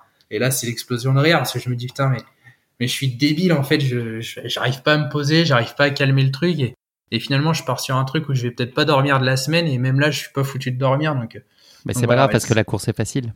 Ouais, c'est ça. C'est exactement ça. De toute façon, c'est facile. Et, et donc voilà, le, ouais, le cerveau est clairement en ébullition et, et ébullition, un peu de tension et d'excitation en même temps parce que finalement la période d'avant-course a été euh, bah, finalement de janvier à août, c'est euh, c'est très court et en même temps c'est super long. Donc euh, ouais, je suis plus qu'impatient de, de, démarrer. On est le lendemain matin. Est-ce que tu peux nous parler de, du départ à Orsières Quelle est, quelle est l'ambiance? Et puis toi, dans quelle disposition psychologique tu es à quelques instants du départ? L'ambiance au départ, franchement, ça reste, ça reste super sympa. En fait, on est, on est sur une course où on est on est à peine, on doit être, je sais plus, 200, 200 ou 300 au départ. Donc, euh, pour un événement comme l'UTMB, en fait, ça reste vraiment un, petit format de course, quoi. On n'est pas nombreux et, tu sens qu'il y a beaucoup de mecs qui se connaissent déjà et il y a vraiment une ambiance, euh, ouais, que je trouve hyper chaleureuse, hyper solidaire où, tu sens qu'on part tous sur la même galère et qu'on est tous dans le même bateau et que, et voilà, et ce côté course, il, il est pas là, il est pas du tout présent à ce moment-là, en fait. Il y a vraiment ce côté, on part à l'aventure tous ensemble et, et on va y arriver quoi. Donc j'adore ce côté ce côté hyper chaleureux au départ. au départ, on est accompagné en plus par par Marilyn qui est la femme de Jean et leurs enfants là, Alex et Emma et, et donc voilà, on partage on partage les derniers moments tous ensemble. Moi je me je me décide à appeler à la maison puisque j'ai ma compagne et les enfants qui sont restés à la maison, qui n'ont pas pu venir. Les enfants étant étant en bas âge, c'était un peu compliqué de faire un suivi sur une semaine pour eux, donc donc ils sont restés à la maison et et je me décide à les appeler un peu un peu juste avant le départ parce que finalement je sais quand est-ce que je sais quand je pars mais je sais pas quand est-ce que je pourrais leur donner des nouvelles et, euh, et clairement euh, clairement voilà il y a une petite vague d'émotions qui monte à ce moment-là et, et ouais ça remet un peu les choses à sa place et, euh, et on sait que c'est une belle aventure, mais euh, mais ça reste une aventure qu'on partage, quoi. C'est pas c'est pas un truc qu'on vit seul et c'est vraiment le côté sympa, quoi. Ça y est, euh, le départ est donné. La course, elle ne démarre pas idéalement. Euh, tu rencontres bah, dès les premiers kilomètres d'importantes contrariétés physiques. Est-ce que tu peux nous raconter ce qui t'arrive et puis comment comment tu gères ça psychologiquement? Est-ce que ça vient semer d'emblée le doute sur la suite? Ouais, clairement direct, ça me met le gros doute. Je me dis Ouais, bah voilà, en fait, tout ce que tu pensais depuis le début, c'est en train d'arriver, t'es pas fait pour être là et c'est pas pour toi. Et en fait, ouais, tout de suite, je me retrouve en gros plié en deux au premier sommet, donc il y a un peu plus de 3000 mètres d'altitude. Ça fait, euh, je dirais même pas 6 heures qu'on est parti, je suis complètement plié en deux et là, je me dis, ouais, ça va pas le faire, quoi. Et heureusement, à ce moment-là, voilà, il y a Jean et Yann qui me lâchent pas et, qui me persuadent d'avancer coûte que coûte et que, et voilà, quand on est au plus bas, bah, finalement, derrière, il y aura des moments où ça ira mieux et, et c'est ce que j'en me rabâche pendant, pendant un petit moment et ça finit par passer, quoi, tranquillement. Donc il y a vraiment ce, déjà les bienfaits de, l'équipe, quoi, le fait d'être à plusieurs et de se serrer les coudes pour te sortir euh, de cette mauvaise passe euh, inaugurale. C'est ça, ouais. Là, clairement, c'est vraiment le côté équipe. Hein. Tout seul, euh, tout seul à ce, moment-là, je sais pas si, enfin, je suis quasi sûr en fait que ce serait pas, que j'en serais, j'en serais pas sorti, quoi, que je serais resté un peu sur place. Et, et voilà, là, il y a ce côté équipe. allez, on avance, quoi, on, on, se lâche pas et on continue parce que bah, c'est que le début et ça va le faire tu te sors euh, finalement de cette délicate passe et vous arrivez euh, à 4 heures du matin à un premier euh, gros refuge qui est situé à 55 km du départ. Donc il vous a fallu quand même un, certain temps pour, pour faire ces 55 km. Ça démarre de façon assez rude. C'est quoi les, les, premiers constats sur, sur cette première journée tes premiers apprentissages? Qu'est-ce que tu te dis à ce moment-là? Ouais, bah alors là, en effet, on met, on met, c'est ça, on met 20 heures pour faire 55 km et, et là, clairement, on est dans des, standards qu'on n'a pas l'habitude, que personne connaît. Et là, le premier réflexe, c'est euh, quand on voit Marilyn, Marilyn euh, et, les enfants qui sont là pour nous suivre, on leur dit euh, ah c'est un carnage quoi, c'est un enfer, ça va ça va être comme ça jusqu'au bout, comment ça va se passer? Et voilà, et là on, là on commence à bien prendre la mesure du, du chantier qui, qui, est devant nous et, et que ça va pas être une pure balade, un, un, une simple balade comme on connaît en montagne et qu'il va falloir vraiment tout donner pour aller au bout. Et, puis du coup, tout de suite, on arrive sur un refuge et clairement, d'habitude sur le refuge, on comment tu, décompresses un peu, tu penses un peu à autre chose que la course, et là finalement on est obligé de rester à fond dans la course en se disant bah, bah on n'a pas le temps en fait, on n'a pas le temps de se poser, donc euh, il y a une routine qui s'installe qui est celle de bah on mange un morceau, on se met au sec et on va dormir euh, une heure, deux heures et dès qu'on peut on repart donc euh, on, on, pose pas on pose pas une demi-journée dans le refuge. Ça c'est une chose que vous aviez convenu en amont ou est-ce que c'est la réalité de la course qui vous a révélé que c'était souhaitable de dormir euh, une heure et demie, deux heures max par nuit et, de passer euh, le moins de temps possible euh, au refuge On l'avait un peu convenu avant hein, en se disant que voilà, on ferait pas des, nuits complètes. On savait pas trop combien de temps on allait pouvoir dormir. Il me semble dans mes souvenirs qu'on était parti sur des, des 2-3 heures et finalement la course nous rappelle à l'ordre et nous dit que clairement ce sera jamais plus de deux heures, voire une heure et demie. Et puis euh, le côté, euh, bah ouais, on va dormir, mais euh, on va pas dormir qu'à la maison, quoi. On va dormir dans un refuge. Il y a des gens qui rentrent, il y a des gens qui sortent. on a une anecdote super marrante d'un mec où on se pose dans le dortoir et au bout de cinq minutes on commence à s'endormir et il y a un gars qui rentre dans le dortoir et couvre la lumière et la porte en gants et, ça nous réveille tous et, et là on a on a Jean qui devient fou et qui dit au mec mais va-t'en quoi j'ai envie de dormir j'en peux plus et c'est une explosion de rire à ce moment-là quoi. C'est un participant de la course ou c'était euh, quelqu'un qui avait rien à voir? Et On sait pas en fait. Euh, il parlait espagnol, donc euh, moi j'ai clairement rien compris. Jean a réussi à communiquer avec lui, mais mais on sait même pas. Je crois que c'était un coureur, mais pareil, un coureur qui était complètement déboussolé, qui savait plus où il en était. Il devait être crevé comme tout le monde, et du coup il a vu une porte avec des lits. Il s'est dit je rentre, et en fait il y avait plus de place quoi. vous repartez au petit matin après 1h30 de sommeil. Vous avez fait, j'imagine, une petite bise à votre camarade espagnol avant de partir. Comment est-ce que se passe cette deuxième journée? C'est une journée qui marque notamment votre passage vers la Suisse, le passage de la frontière? Ouais, c'est ça, ça marque le passage en Suisse. Le, le parcours est pas plus facile, mais euh, le profil change un peu. En Suisse, on était vachement dans des pierres et des gros pierriers. Là, ça bascule un peu. On a donc un passage assez technique. Enfin, ouais, au début, ouais, c'était la première journée, c'était vraiment super technique. Clairement, euh, euh c'était que des gros rochers. Euh, fallait réfléchir où on posait les pieds. Et là, là, ça se calme un peu. c'est un peu plus roulant. On peut toujours pas, enfin, on court toujours pas. Hein, de toute façon, clairement, vu la, la longueur du, du, du, parcours, on peut pas courir tout le temps. Donc voilà, bascule en Italie et, pour moi, ça commence à aller mieux. Je commence à, me sentir un peu mieux euh, physiquement, en tout cas. Est-ce que vous rencontrez euh, des difficultés particulières qui sont liées à la navigation? Puisqu'on l'a dit tout à l'heure, euh, le parcours de la PTL n'est pas balisé. Est-ce que c'est un sujet pour vous ou est-ce que globalement vous arrivez à, bien tirer votre épingle du jeu sur, sur la partie navigation? Alors c'est un sujet dans le sens où bah, on est trois, donc tu prends aucune décision tout seul. Hein, même tu, tu dis pas aux deux autres euh, c'est par là et taisez-vous, c'est euh, c'est par là, mais euh, bon, je suis sûr de moi, mais vérifiez quand même. Et est-ce que vous êtes d'accord avec moi? Après, de manière générale, je pense qu'on a plutôt bien tiré notre épingle du jeu sur l'orientation. Il y a forcément eu des erreurs parce que entre la fatigue et la lassitude, il y a forcément des erreurs qui se créent. Mais, on s'en est sorti plutôt pas mal et, je pense que ça a été un, de nos points forts cette orientation. Alors après, c'est pas de l'orientation pure, hein, c'est de la navigation GPS. Mais, euh, mais voilà, quand tu es au milieu de rien et qu'il n'y a pas de chemin de tracé, euh, bah, faut pas rater son câble. Donc, euh, donc ouais, je pense qu'on s'en est plutôt pas mal sorti sur ce, sur ce point-là. L'autre sujet, c'est la barrière horaire. qui peut paraître très large quand on, quand on met ça en journée et en, heure, mais la réalité du quotidien, elle est un peu différente. Est-ce que c'est une menace avec laquelle vous composez et qui est pas très présente? Vous avez toujours cette pression un peu insidieuse de, de la barrière horaire ou vous évacuez le sujet? Euh, non, on a toujours la, pression de cette barrière horaire. On, sait qu'elles sont là, on sait qu'on n'a pas le choix. Euh, il va falloir faire avec et euh, clairement, ouais, elle est, en permanence au-dessus de nos têtes et, c'est pour ça notamment quand on arrive sur les refuges, on n'a pas le temps de, faire autre chose parce qu'il y a la barrière horaire qui est là. Quoi. Par exemple, quand on arrive au premier refuge à 55 km, on arrive il est 4 heures du mat et la barrière horaire elle est à 8 heures. Donc, donc déjà d'office, tu sais que, que ça va pas, tu vas pas, pouvoir y passer, tu vas pas y passer 4 heures quoi. Place euh, désormais à la troisième journée, la journée du mercredi, qui euh, symbolise votre arrivée à la première base vie, euh, située au kilomètre 120. C'est une étape importante du parcours, mais c'est aussi une étape importante pour toi dans ton état d'esprit. Il y a une espèce de pivot qui s'opère dans ta tête. Est-ce que tu peux nous parler de, bah, cette première base vie, de cette arrivée à la première base vie en Italie? Dans quelle disposition tu es à ce moment-là? Qu'est-ce qui a changé? Euh, ouais, ça a pas mal changé. Hein. Comme tu disais, premier jour, je suis plié en deux. Deuxième jour, physiquement, ça va, mais euh, moralement, je sens qu'on a des passages où, moi, j'ai l'impression de pas avancer et que je suis le boulet de l'équipe. Et quand on arrive sur cette base vie, en fait, on passe euh, le kilomètre 120 et il y a ce côté psychologique, moi, qui déverrouille complètement et qui, me fait dire, ah, y a enfin fait 120 bornes et maintenant que tu as fait ça, pourquoi pas faire plus?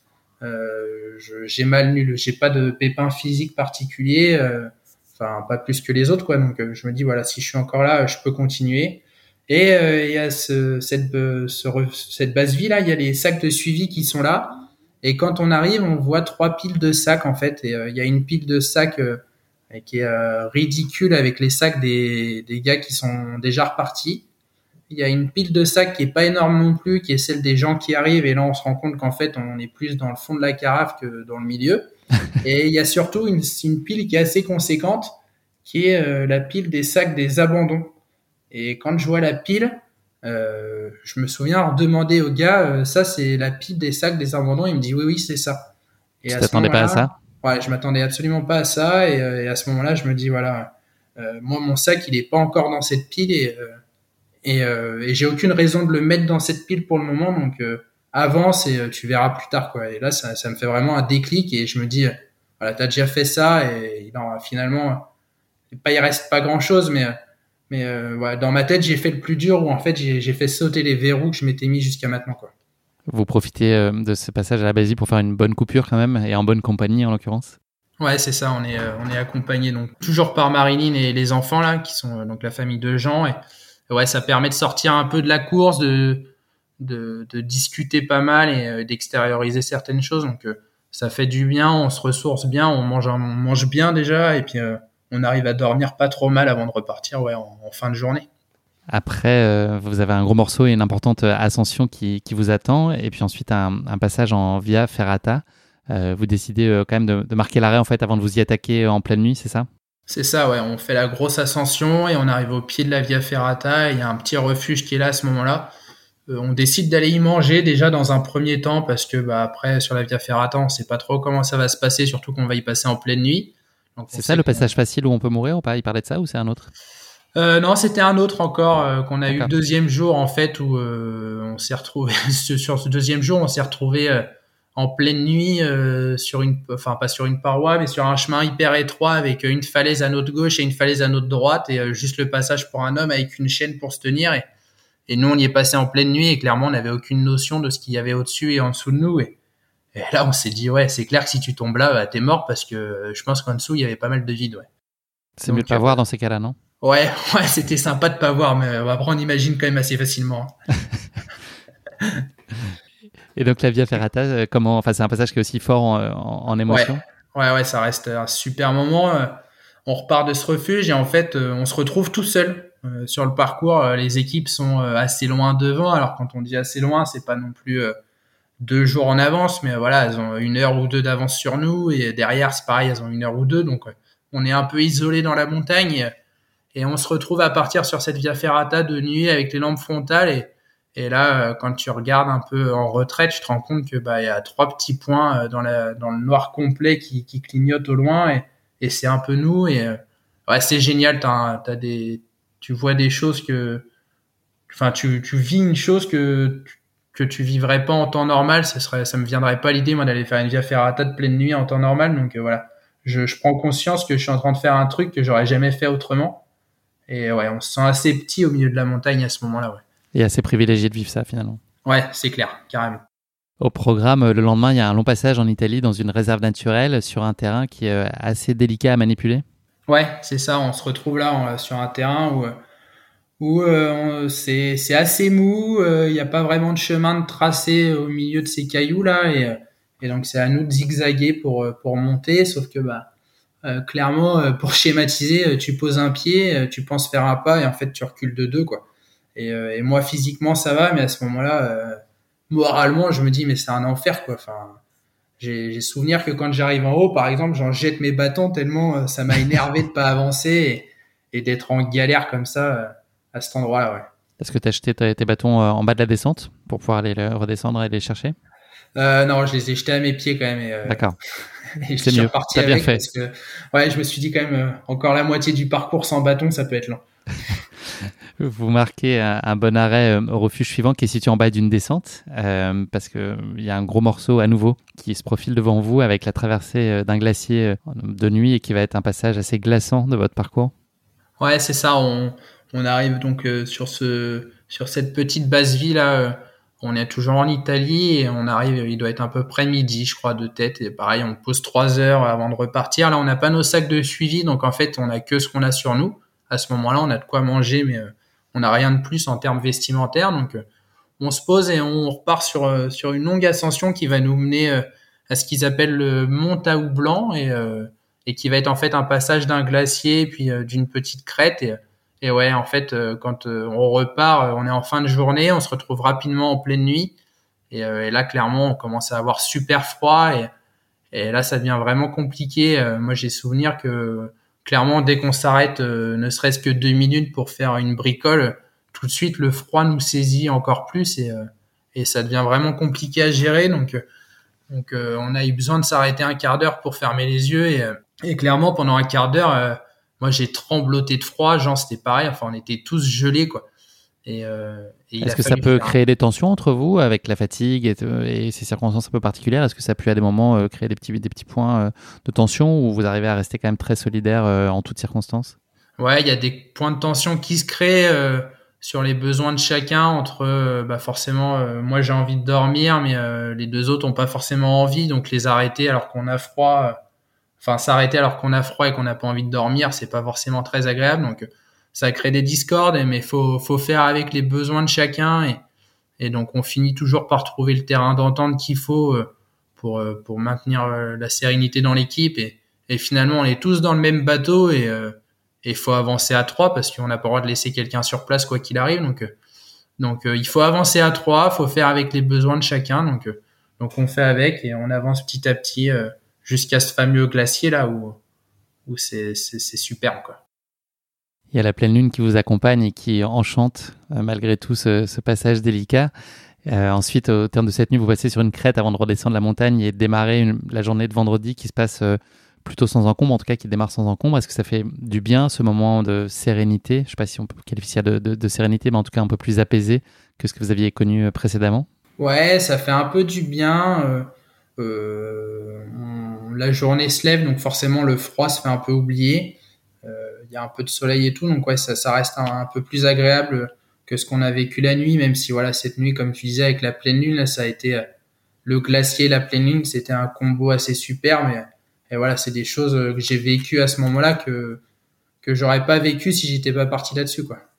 Question, l'organisation, vous la croisez de façon assez régulière? Est-ce que vous vous sentez je ne sais pas si c'est accompagné, mais en tout cas euh, épaulé. Si, si, s'il se passe un pépin, est-ce que tu as le sentiment qu'on peut assez rapidement euh, venir vous extraire d'une situation délicate ou vous avez quand même l'impression d'être un peu largué dans la nature? Ouais, c'est plus, plus le côté un peu largué dans la nature. Hein. Clairement, les chemins qu'on emprunte, bah, s'il y a une équipe de secouristes qui vient te chercher, je pense que ce sera par hélico. Donc, c'est aussi une des raisons qui fait qu'on a envie d'avancer parce que bah, même si ça va pas et qu'on n'est pas en danger de mort, ils viendront pas nous chercher, ils nous demanderont de rejoindre le point suivant. Donc, euh, donc euh, voilà, c'est ce qui nous dit qu'on n'abandonnera pas, on abandonnera pas au milieu de nulle part. Donc, euh, donc voilà, quelque part, ça nous aide à avancer, hein, ce côté, ce côté un peu isolé. voilà. Après, à savoir qu'en fait, les, les, bénévoles, on les croise souvent parce qu'en fait, ils sont une équipe de bénévoles qui tournent de refuge en refuge. Et donc en fait, on croise les mêmes bénévoles sur la semaine et du coup, tu crées des liens même avec les bénévoles et ça, ça reste un, un côté super sympa de la, de la, PTL parce que finalement, ils te voient évoluer tout au long de la semaine et, et du coup, tu crées du lien avec des gens euh, que tu connais pas et en fait, avec les bénévoles, on se rend compte que sur les autres courses, euh, à part un bonjour et un merci euh, sur un ravito, on les revoit jamais ces gens-là et là, c'est quand même cool de se dire, on voit la même équipe pendant une semaine, ouais. Les liens, justement, vous les tissez avec les bénévoles, mais aussi sur cette journée du vendredi en particulier avec des équipes qui sont encore en cours, c'est la, la, place pour des moments de solidarité, puis euh, qui est lié notamment au fait de se dire que vous êtes tous dans le même bateau Exactement, en fait, on arrive euh, le vendredi, on, s'arrête à midi sur un refuge euh, en se disant, voilà, on mange à cet endroit-là, mais on dort pas, parce que on sait qu'en début de nuit, il y a un autre, on va passer devant un autre refuge où on pourra s'arrêter et manger et dormir. Et donc, on repart direct de ce refuge sans s'être posé vers midi, là. Et en fait, on fait notre bout de chemin et quand on arrive à ce refuge là en début de nuit, là, il doit être 10h30, euh, 11h du soir. En fait, le refuge est fermé euh, pour la nuit et euh, on se retrouve à deux, trois équipes euh, euh au même endroit, au même moment, avec le refuge fermé, notamment avec Damien et Thierry là, l'équipe, l'équipe qui était avec nous à ce moment-là. Et en fait, on, on se retrouve sans, sans de quoi manger parce qu'on n'a pas grand-chose avec nous. Euh, on partage à un moment-là, à ce moment-là, Damien et Thierry, qui ont eux un peu euh, gardé à manger, partagent avec nous ce qu'ils ont et, on finit par trouver des tentes mises à disposition par le refuge pour aller dormir. Donc euh, voilà, on se pose dans une tente, on dort une heure et demie ou deux et, on repart dans la nuit encore super froide. On est encore, on est encore glacé. Et donc on repart pour la nuit avec avec euh, avec ce qu'on a sur nous. Et quand on fait le point de ce qu'on a sur nous finalement euh, il nous reste pas grand chose je pense que pour la nuit il devait nous rester en gros trois trois pommes potes et euh, trois barres de céréales. Pour toute l'équipe. pour toute l'équipe ouais. Donc il a fallu un peu rationner tout ça. Et donc on repart sur la nuit il est une heure du mat à peu près là de vendredi à samedi là. Et on repart à une heure du matin. Et quand on avance bah il fait toujours super froid. Il y a un brouillard assez épais qui s'est levé et, euh, c'est assez dur de s'orienter et on se retrouve en fait à, à croiser le chemin d'autres équipes et euh, en fait on décide petit à petit euh, à la, au, fur et à mesure des rencontres d'avancer tous ensemble et, et finalement on passe la nuit on doit être ouais deux trois équipes tous ensemble. On se retrouve encore avec Damien et Thierry avec une autre équipe qu'on croisera encore après Sébastien et Laurent. Et voilà on, on fait toute la nuit avec eux et ça permet en restant en groupe de d'avancer un peu plus vite et et de se sentir un peu moins isolé au milieu du brouillard où clairement on voyait pas à 10 mètres quoi. Vous arrivez finalement à la base vie du 240e kilomètre. Est-ce qu'on peut dire que la situation devenait vraiment critique à ce moment-là? Ouais, là, ça commençait vraiment à devenir très long. Euh, malgré le jour qui se lève, on n'arrivait pas à se réchauffer, on était toujours frigorifié. Euh, clairement, on n'a plus rien à manger. Euh, quand on arrive, il doit être 9 heures du matin, on n'a plus rien à manger et on va arriver à la base vie seulement dans une heure. Donc on sait que là, il est temps qu'on arrive. Et voilà, donc quand on arrive, un gros ouf de soulagement d'atteindre ce point et un gros ouf de soulagement parce que bah on est au 240e kilomètre, on est le samedi midi et bah ça commence à sentir la fin. Quoi. Vous commencez à y croire. Ouais, ça commence. Ouais. Il vous reste 60 euh, km, euh, donc on peut imaginer que le moral est plutôt bon, tu nous l'as dit. Euh, le parcours, il est dérouté en raison de conditions météo qui sont pas favorables. Est-ce que c'est une source d'inquiétude particulière pour toi ou tu composes avec, comme tu as pu le faire pendant toute la semaine et tous les imprévus qui sont offerts à vous? Ouais, on compose avec, on se dit voilà, c'est dérouté, c'est comme ça. a priori, c'est dérouté parce qu'il y a trop de vent, donc si l'orgal décide, c'est que c'est mieux pour nous, donc on se pose pas trop de questions on s'arrête pas à cette décision, on se renseigne juste bien sur la, nouvelle trace qu'on va devoir emprunter et on y va parce que de toute façon c'est comme ça et, euh, ça fait partie du truc et euh, il y a eu tellement d'aléas toute la semaine que finalement euh, un de plus ou un de moins ça, nous fait un peu ni chaud ni froid donc donc on se pose pas de questions et on avance quoi. Vous arrivez finalement à, monter à la Croix du Bonhomme, qui est un passage qui a été assez délicat avec un, brouillard à couper au couteau. Vous faites une, courte pause, à nouveau euh, rebelote votre euh, heure et demie de sommeil et puis euh, c'est le départ pour, pour la dernière journée. Est-ce que tu peux nous, nous parler des difficultés du parcours là jusqu'au col du chat? C'est les dernières difficultés du parcours, en tout cas celles que vous avez identifiées. Comment est-ce que ça se passe, cette, ce passage-là? Ouais, bah en fait c'est ça. On, avait d'abord visé, comme tu disais, le, col de la Croix du Bonhomme, là et le refuge qui va avec. donc là il y avait un gros brouillard. On a, moi j'ai une anecdote qui m'a qui me reste gravé en tête où euh, clairement je suis euh, derrière les, deux copains qui sont devant et, ils me disent on est au refuge. Et quand je lève la tête je leur dis euh, ouais mais non et je dois avoir 5 mètres de retard sur eux. Et je leur dis non non je le vois pas le refuge. Ils me font si si il est là et en fait c'est vrai que quand j'avance il apparaît devant moi au milieu du brouillard et, là je me dis ah ouais le brouillard est vraiment costaud quand même donc voilà. on repart on, on, fait notre routine manger dormir et on repart en pleine nuit pareil là cette fois on repart encore avec les, équipes qu'on était avec la nuit précédente on décide de repartir tous ensemble pour finir la nuit. Et, euh, voilà, on, descend euh, jusqu'au chalet de Miage, jusqu'au village de Miage, pardon. On fait la dernière, une des dernières ascensions. On passe par Bellevue. À Bellevue, on a la chance, euh, enfin j'ai la chance d'avoir Benjamin, mon pote de toujours, qui qui vient me voir et, et qui vient me voir pour les, la dernière partie là. Donc ça fait plaisir de le voir avec sa copine la Chloé. Ça fait plaisir de les voir tous les deux à cet endroit-là. On, on prend 4-5 minutes pour se poser avec eux et discuter un peu avant de repartir. Et, et on, on attaque euh, donc euh, donc une dernière ascension et on redescend jusqu'au Ouche sur une descente qui nous paraît euh, interminable. finalement, on en a fait des plus longues, mais celle-là, on sent que c'est la fin et que ça devient très dur. Et donc, une fois arrivé au Ouche, il nous reste cette petite transition là que tout le monde connaît entre les Ouches et Chamonix, là, qui est empruntée par les coureurs du TMB, et, et où c'est assez roulant. Et, et finalement, le assez roulant pour nous devient un calvaire parce que bah courir c'est impossible, trottiner c'est impossible. Donc on est la chaleur c'est compliqué. Ouais, il commence à faire chaud, on est contraint du coup de marcher et, là clairement euh, tous les voyants du, corps, du corps commencent à se mettre au rouge et, et même marcher ça commence à devenir dur et, on sait que c'est la fin, il reste moins de 5 km mais, euh, mais ils sont super longs. Les dispositions psychologiques elles sont ouvertes par contre, le corps ouais, euh, par lâche. Contre, là, le, corps lâche mais ouais, clairement là on commence à toucher du doigt ce après quoi on court depuis une semaine et et on commence à savourer un peu l'instant. Ouais. Est-ce que tu peux nous faire vivre dans tes baskets les dernières centaines de mètres et puis l'arrivée euh, à Chamonix C'est toi une chose que tu n'avais pas connue, tu n'avais pas fait une course euh, auparavant qui t'avait fait arriver à Chamonix. Comment est-ce que se passent ces tout derniers moments? Alors on est, euh, on, sort de, donc de ce passage là et on arrive dans, Chamonix on arrive au, niveau d'un passage piéton qu'on voit au loin et, et quand on est à je sais pas à 50 mètres du passage piéton, on a on a quatre bénévoles qui sont là euh, et, qu'on a vu toute la semaine et qui nous accueillent en fait, qui nous attendent pour nous accueillir et clairement qui nous font traverser le passage piéton. Et euh, moi dans ma tête je me dis oh putain c'est cool. Jusqu'au bout on aura les, bénévoles qui nous encadrent sur les moments un peu un peu compliqués. C'est vraiment sympa et tout euh, de nous faire traverser à cet endroit-là avec le monde. Et en fait non ils nous font pas juste traverser, ils nous accompagnent.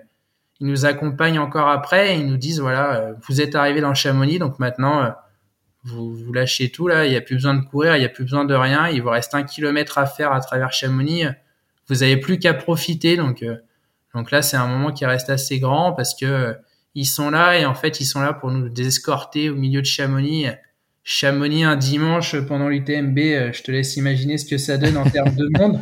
C'est un peu la folie, il y a du monde partout et, et en fait, plus on avance, plus on voit les gens qui s'arrêtent et, et on a l'impression de, on a la sensation d'avancer au milieu d'une aide d'honneur là. C'est c'est assez magique. Et, les gens comprennent que vous finissez la PTL Ouais, les gens comprennent. En fait, il y a, y a, tout, un, tout un protocole qui est mis en place par l'organisation autour de ça. Là, les bénévoles sont là en fait pour nous annoncer.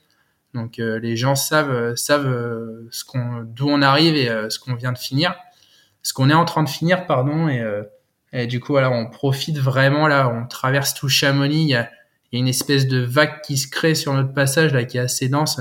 Ça, ça crée des frissons là qui sont, qui sont assez dingues. Euh, et, on arrive donc du coup euh, proche de cette place du triangle de l'amitié là que tout le monde connaît. Et, on est à quelques centaines de mètres de l'arrivée quoi. Et, et on retrouve encore Marilyn et tous ceux qui nous ont suivis pendant la semaine. Et Marilyn, les enfants, euh, la belle famille de gens, enfin voilà, on est avec eux. Et, et on a la chance de pouvoir en fait s'arrêter deux trois minutes avec eux. Je retrouve Benjamin aussi et on a la chance de pouvoir s'arrêter en fait avant de franchir cette ligne d'arrivée là, s'arrêter trois minutes et et de vivre le moment avec eux. Et ça, ça reste quand même, ça reste quand même extraordinaire parce que ça reste une course, mais ça reste avant tout une aventure humaine et, et sans, sans tous les gens qui sont autour, euh, l'aventure c'est pas la même et c'est vraiment compliqué. Et du coup là, on profite avec eux, on partage ce moment avec eux parce que la réussite c'est nous, mais c'est aussi eux. Et du coup, on, on attend parce qu'il y a des coureurs UTMB qui arrivent et les bénévoles nous disent clairement, bah, on les laisse passer et après, euh, on vous fait place nette pour, euh, pour vos 100 derniers mètres. Et, et là as, tu, tu, passes euh, donc cette dernière cette dernière ligne droite là pardon. Et euh, cette dernière ligne droite elle reste magique quoi. Ils, ils, te mettent la musique de la PTL qui résonne à fond le speaker qui t'annonce voilà et tu tu juste tu, tu kiffes ces 100 derniers mètres et et t'oublies un peu tout ce que tu as vécu pendant une semaine les mauvais moments tu tu savoures l'instant présent tu dis ouais ça ça fait six mois qu'on court après ce, chantier et nous voilà au bout quoi. Et à trois et entre copains et, et ça reste génial quoi. Ça donne des frissons. Ouais, c'est un souvenir. J'en ai encore des frissons aussi. Bah, Moi aussi, tu vois, en t'écoutant. donc euh, j'imagine pour toi. pour la petite histoire, euh, qui est la grande histoire d'ailleurs, euh, vous bouclez cette PTL après 149 heures, 47 minutes et 31 secondes d'effort et accessoirement 3 heures d'avance sur la, barrière horaire. Qu'est-ce que, que cette course, elle t'a euh, appris et quels enseignements elle t'a, apporté sur toi et puis euh, sur la force d'une équipe et du collectif? Elle m'a appris que, comme on disait au début, hein, il y a forcément des moments où ça va pas et quand ça va pas, c'est que derrière ça ira mieux et, et ça, j'essaie de me le rappeler au quotidien quand, euh, quand on a des passes qui sont un peu moins bien dans notre vie quotidienne, se dire bah voilà, ça reste qu'une passe et, et c'est pas écrit dans l'avenir donc donc faut pas s'arrêter à ça donc essayer toujours d'avancer coûte que coûte et ne jamais ne jamais baisser les bras quoi. Ça l'avenir sera toujours plus radieux quand ça va pas donc, donc voilà ça ça m'a vraiment appris ça et au niveau de l'esprit d'équipe ce côté euh, ce côté une, course est belle mais euh, mais une course et une aventure est encore plus belle quand elle est partagée. Et, et euh, c'est vrai qu'à l'heure actuelle je me vois plus trop m'engager sur des courses tout seul en fait. J'ai besoin d'être avec des copains et, et des proches pour pour profiter à fond du truc. C'est quoi, selon toi, les, facteurs clés de votre réussite sur la course? Euh, Je dirais la complémentarité, parce qu'on a chacun eu, euh, chacun eu des moments où on n'était pas bien et où les autres étaient bien. Et, et on a été complémentaires dans le sens où euh, on s'est jamais lâché. En fait, on est toujours resté à se soutenir les uns les autres et ça nous a permis d'avancer. Et je crois que c'est ça, ouais, jumelé un peu avec ce côté où on n'a pas été trop mauvais en orientation et on n'a pas perdu trop d'énergie là-dessus. Voilà, ça, ça a été euh, être capable d'écouter les autres et de faire avec les besoins de chacun. Et de prendre les bonnes décisions ensemble. C'est ça. Est-ce que c'est une aventure qui était à la hauteur de ce que tu imaginais euh, ou, elle a été bien au-delà En tout cas, elle a forcément été différente, j'imagine, de ce que tu imaginais Ouais, elle a été différente. Euh, je m'imaginais un truc dur et en fait, c'est un truc exceptionnel. C'est carrément dingue. Et au niveau des attentes, euh, ouais, ça, a tout dépassé en fait. Je m'attendais à vivre des choses fortes et, j'ai vu des, vécu des choses beaucoup plus fortes que ce que j'avais imaginé. et ça restera ouais, ça restera gravé à tout jamais quoi. C'est c'est euh, comme on dit souvent, euh, on se le dit souvent entre nous. Il y a eu euh, un avant PTL et il y a vraiment un après PTL où où on voit plein de choses différemment maintenant. Est-ce que tu as été voir la personne qui a fait le briefing pour lui dire qu'il vous avait un peu, il avait un peu bluffé sur la facilité de la course? Ouais, ouais, on l'a vu. toucher deux mots. On l'a vu parce que, comme je te disais, les bénévoles en fait nous suivent toute la semaine. Donc en fait, ce gars-là, on l'a, on l'a recroisé euh, plusieurs fois sur le parcours. En fait, il, nous suit sur toute la semaine et, et donc on le recroisait, on l'a recroisé régulièrement sur des refuges et des bases de vie. Et donc on avait échangé déjà quelques mots avec lui et, on lui avait dit que c'était un marrant quand même euh, avec son, son c'est facile alors que c'est pas si facile ou, euh, ou c'est trois petits cailloux et en fait c'est un rocher qui fait ta taille. Et voilà donc donc ouais, on l'a recroisé et à l'arrivée. T'as même la chance de, de devoir remettre la veste finisher par ce gars quoi donc donc ouais, c'est vraiment... un clin d'œil complice. Ouais, c'est ça, ouais. Tu lui dis, tu t'es un peu foutu de nous quand même, mais ça valait la peine, quoi. Ça a été quoi euh, le moment le plus difficile pour toi? Le premier jour. Franchement, le, premier jour pour moi, ça a été, euh, ça a été un peu l'enfer où, euh, où je me voyais déjà de pas aller au bout. En fait, on venait à peine de partir. Ça faisait même pas 24 heures que que j'avais passé la ligne de départ et je me voyais déjà être rapatrié et, arrêter l'aventure et suivre les copains au loin. Donc, donc ouais, là, psychologiquement, ça a été dur. J'ai pas pensé à l'abandon, mais mais euh, enfin, je l'ai pas verbalisé en tout cas, mais euh, mais ouais, ça, ça commençait à me trotter dans la tête et à me dire euh, si je suis dans cet état-là au bout de au bout de 12 heures, qu'est-ce que ça va être au bout de 100 heures quand j'aurais pas dormi et très peu mangé. Donc donc ouais, à ce moment-là, ça a été assez ça a été assez compliqué à gérer. S'il n'y en avait qu'une, quelle est l'image que tu retiendrais de ces 149 heures d'effort C'est chaud. Euh, par facilité, je dirais l'arrivée quand même. C'est c'est ce moment où, où ce que tu as fait pendant une semaine, ça prend forme. Clairement, tu t'es battu pendant une semaine là à avancer coûte que coûte euh, à travers à travers des paysages magnifiques et euh, magnifiques et terriblement durs. Et voilà, en une en, en 100 mètres, euh, ouais, en 100 mètres, tu, tu partages tout avec tes potes et, c'est balayé, ouais. Combien de temps est-ce qu'on met, enfin tu as mis en l'occurrence pour récupérer euh, physiquement et émotionnellement surtout une telle aventure? Euh, Ouais, physiquement, euh, je dirais bien deux semaines, juste pour retrouver un cycle, un cycle alimentaire et un cycle de sommeil normal. C'est tellement de privation en fait pendant une semaine au niveau du sommeil et de l'alimentation que rentrer à la maison c'était un peu n'importe quoi. C'est c'est, je me posais cinq minutes dans le canapé, je m'endormais quoi. Alors il était deux heures de l'après-midi et je m'endormais limite droit comme maïs sur le canapé, donc c'était assez flippant pour tout le monde. Et, euh, et au niveau de l'alimentation, euh, si tu me mettais un truc sur la table, euh, bah, il me fallait pas 10 secondes pour l'avoir fini, donc c'était un peu boulimique même. Donc voilà, à ce niveau-là, il m'a fallu bien 15 jours pour pour retrouver, voire même un peu plus, je pense, pour retrouver quelque chose de normal. Et après, je pense au niveau émotionnel, bah, ça me crée toujours des frissons, donc donc ouais, je, ça, j'arrive pas à savoir quand est-ce que quand est-ce que c'est toujours là d'une certaine ouais, façon. C'est toujours là, ouais. Je pense que ça le sera toujours. Et physiquement, euh, tu vois, là, j'ai redémarré une prépa pour un autre projet. Et, j'ai envie de te dire que même si j'étais pas broyé, j'avais pas de blessure particulière due à ça, je pense que pour s'en remettre complètement physiquement, euh, pas loin d'un an, euh, ce serait pas exagéré, quoi. Tu l'as dit, un avant et un après PTL pour chacun d'entre vous. J'imagine que euh, le lien qui vous unit aussi tous les trois, euh, il est forcément différent, qu'il y a là aussi un avant-après. Vous êtes euh, plus soudés, enfin ce que vous avez vécu là, j'imagine, a, forgé un souvenir inoubliable et, fondateur d'une autre forme d'amitié. Vous étiez déjà amis avant, mais ça j'imagine, était encore un pas en avant dans ce qui vous lie et ce que vous avez vécu et que vous seul pouvez finalement comprendre. Ouais, c'est assez particulier à définir.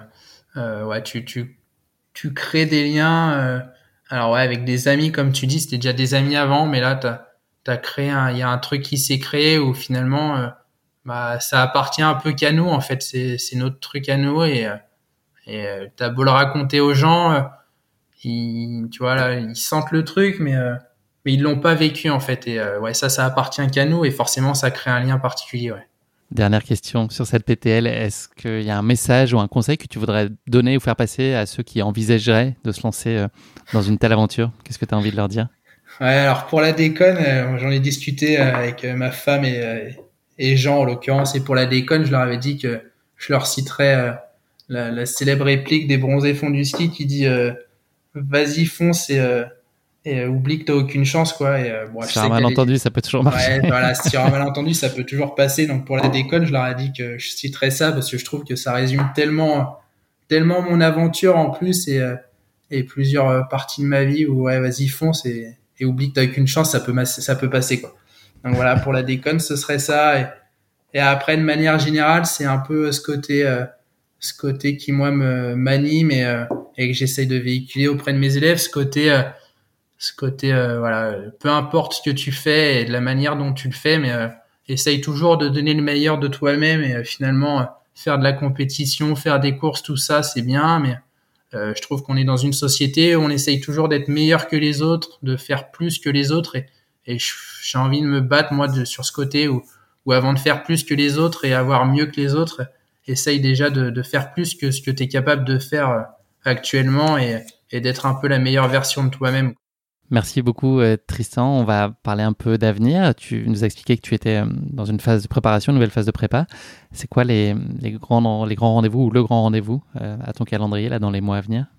Euh, bah, j'ai eu la chance là du coup d'être euh, repris afin d'avoir pu renouveler mon dossard sur l'OCC là pour euh, pour cet été là donc euh, l'heure actuelle l'heure actuelle là c'est dans, dans un mois là je pars je repars à Chamonix pour faire l'OCC et, du coup je vais avoir la chance de vivre de revivre un départ à Orsière une arrivée à Chamonix et, et, et c'est un peu le sentiment de boucler la boucle en fait et c'est assez marrant donc voilà voilà pour l'avenir proche et, on s'y verra on s'y verra, super. J'ai hâte. Franchement, hâte, hâte de t'y croiser. Tu fais l'OCC aussi? MCC. D'accord, ok. Moi, j'espère qu'on s'y croisera en tout cas. On s'y croisera sans problème. Je vais y passer du temps. Et du coup, euh, et du coup, voilà pour le court terme là, dans un mois, et, après. Euh, à plus long terme, il y a un défi qui te fait envie vraiment? Euh, je devais faire il y a quelques années, le, il y a quelques temps, pardon, le, le, Grand Trail des Templiers. Et il avait été annulé à cause de la météo, donc j'avais pas pu le faire. Donc voilà. Là, j'aimerais bien le refaire cette année. Et après, à, plus long terme encore, là, euh, un autre défi, euh, ce serait peut-être refaire une PTL. Ah ouais, tu rempiles ah Ouais, j'en ai très envie de rempiler et, de retenter le truc, ouais. Traditionnelle question de fin d'épisode, je vais te demander de partager avec nous euh, le motto de la fin. Est-ce qu'il y a une devise qui a particulièrement de sens pour toi et qui exprime ta philosophie de vie ou, de ta pratique, en tout cas du sport? Quel, quel tu voudrais partager avec nous? Ouais, euh, bon, une citation pas vraiment, mais c'est un peu ouais, ce que je te disais tout à l'heure. Voilà, c'est tout simplement essayer euh, essayer d'être le meilleur de soi-même, pas pas toujours essayer d'être le meilleur par rapport aux autres, mais euh, voilà, juste être le meilleur de moi de moi-même et, et au quotidien essayer de m'améliorer et de faire mieux que ce que j'étais le, jour d'avant, quoi. J'aurais dû faire l'interview demain, t'aurais été encore meilleur qu'aujourd'hui. Ouais, peut-être. Ouais. Après, je suis pas sûr de m'améliorer tous les jours non plus. c'est l'objectif, ce qui compte, c'est ça, c'est l'idée et l'objectif et les moyens qu'on se donne pour le faire.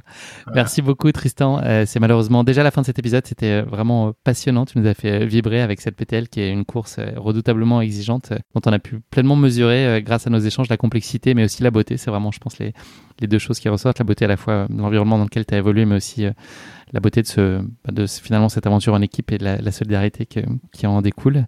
Félicitations à vous pour cet exploit, parce qu'on peut à l'évidence dire que c'en est un. Et puis bravo euh, également à toi d'avoir osé te lancer sur une course qui était euh, bien différente de tes standards jusqu'alors, d'avoir réussi à tenir bon alors que dès le 15e kilomètre, les signaux commençaient à être préoccupants et que encore 285 km euh, te tendaient les bras, ou plutôt les jambes. Donc voilà, bravo pour ta résilience. On a utilisé le terme tout à l'heure. Je te souhaite euh, beaucoup de bonheur, Tristan, pour la suite, beaucoup d'accomplissement pour la suite de tes aventures. Je ne doute pas qu'elles seront euh, très belles. Je te souhaite aussi de réussir à ton OCC, de passer un, bon moment là-bas.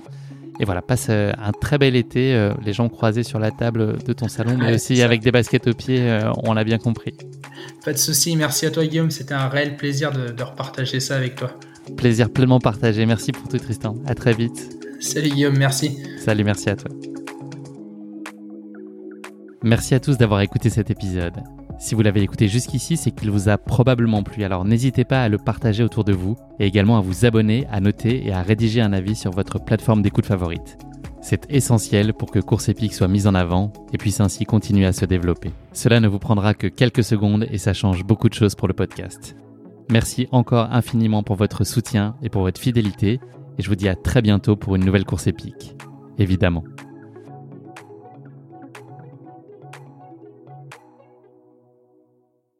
Ça y est, euh, le départ est donné. La course, elle départ. Euh, pardon. Ça y est, le départ est donné, la course, elle départ. Putain, je refais la même chose.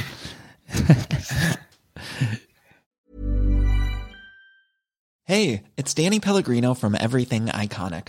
Ready to upgrade your style game without blowing your budget? Check out Quince. They've got all the good stuff shirts and polos, activewear, and fine leather goods, all at 50 to 80% less than other high end brands. And the best part? They're all about safe, ethical, and responsible manufacturing. Get that luxury vibe without the luxury price tag.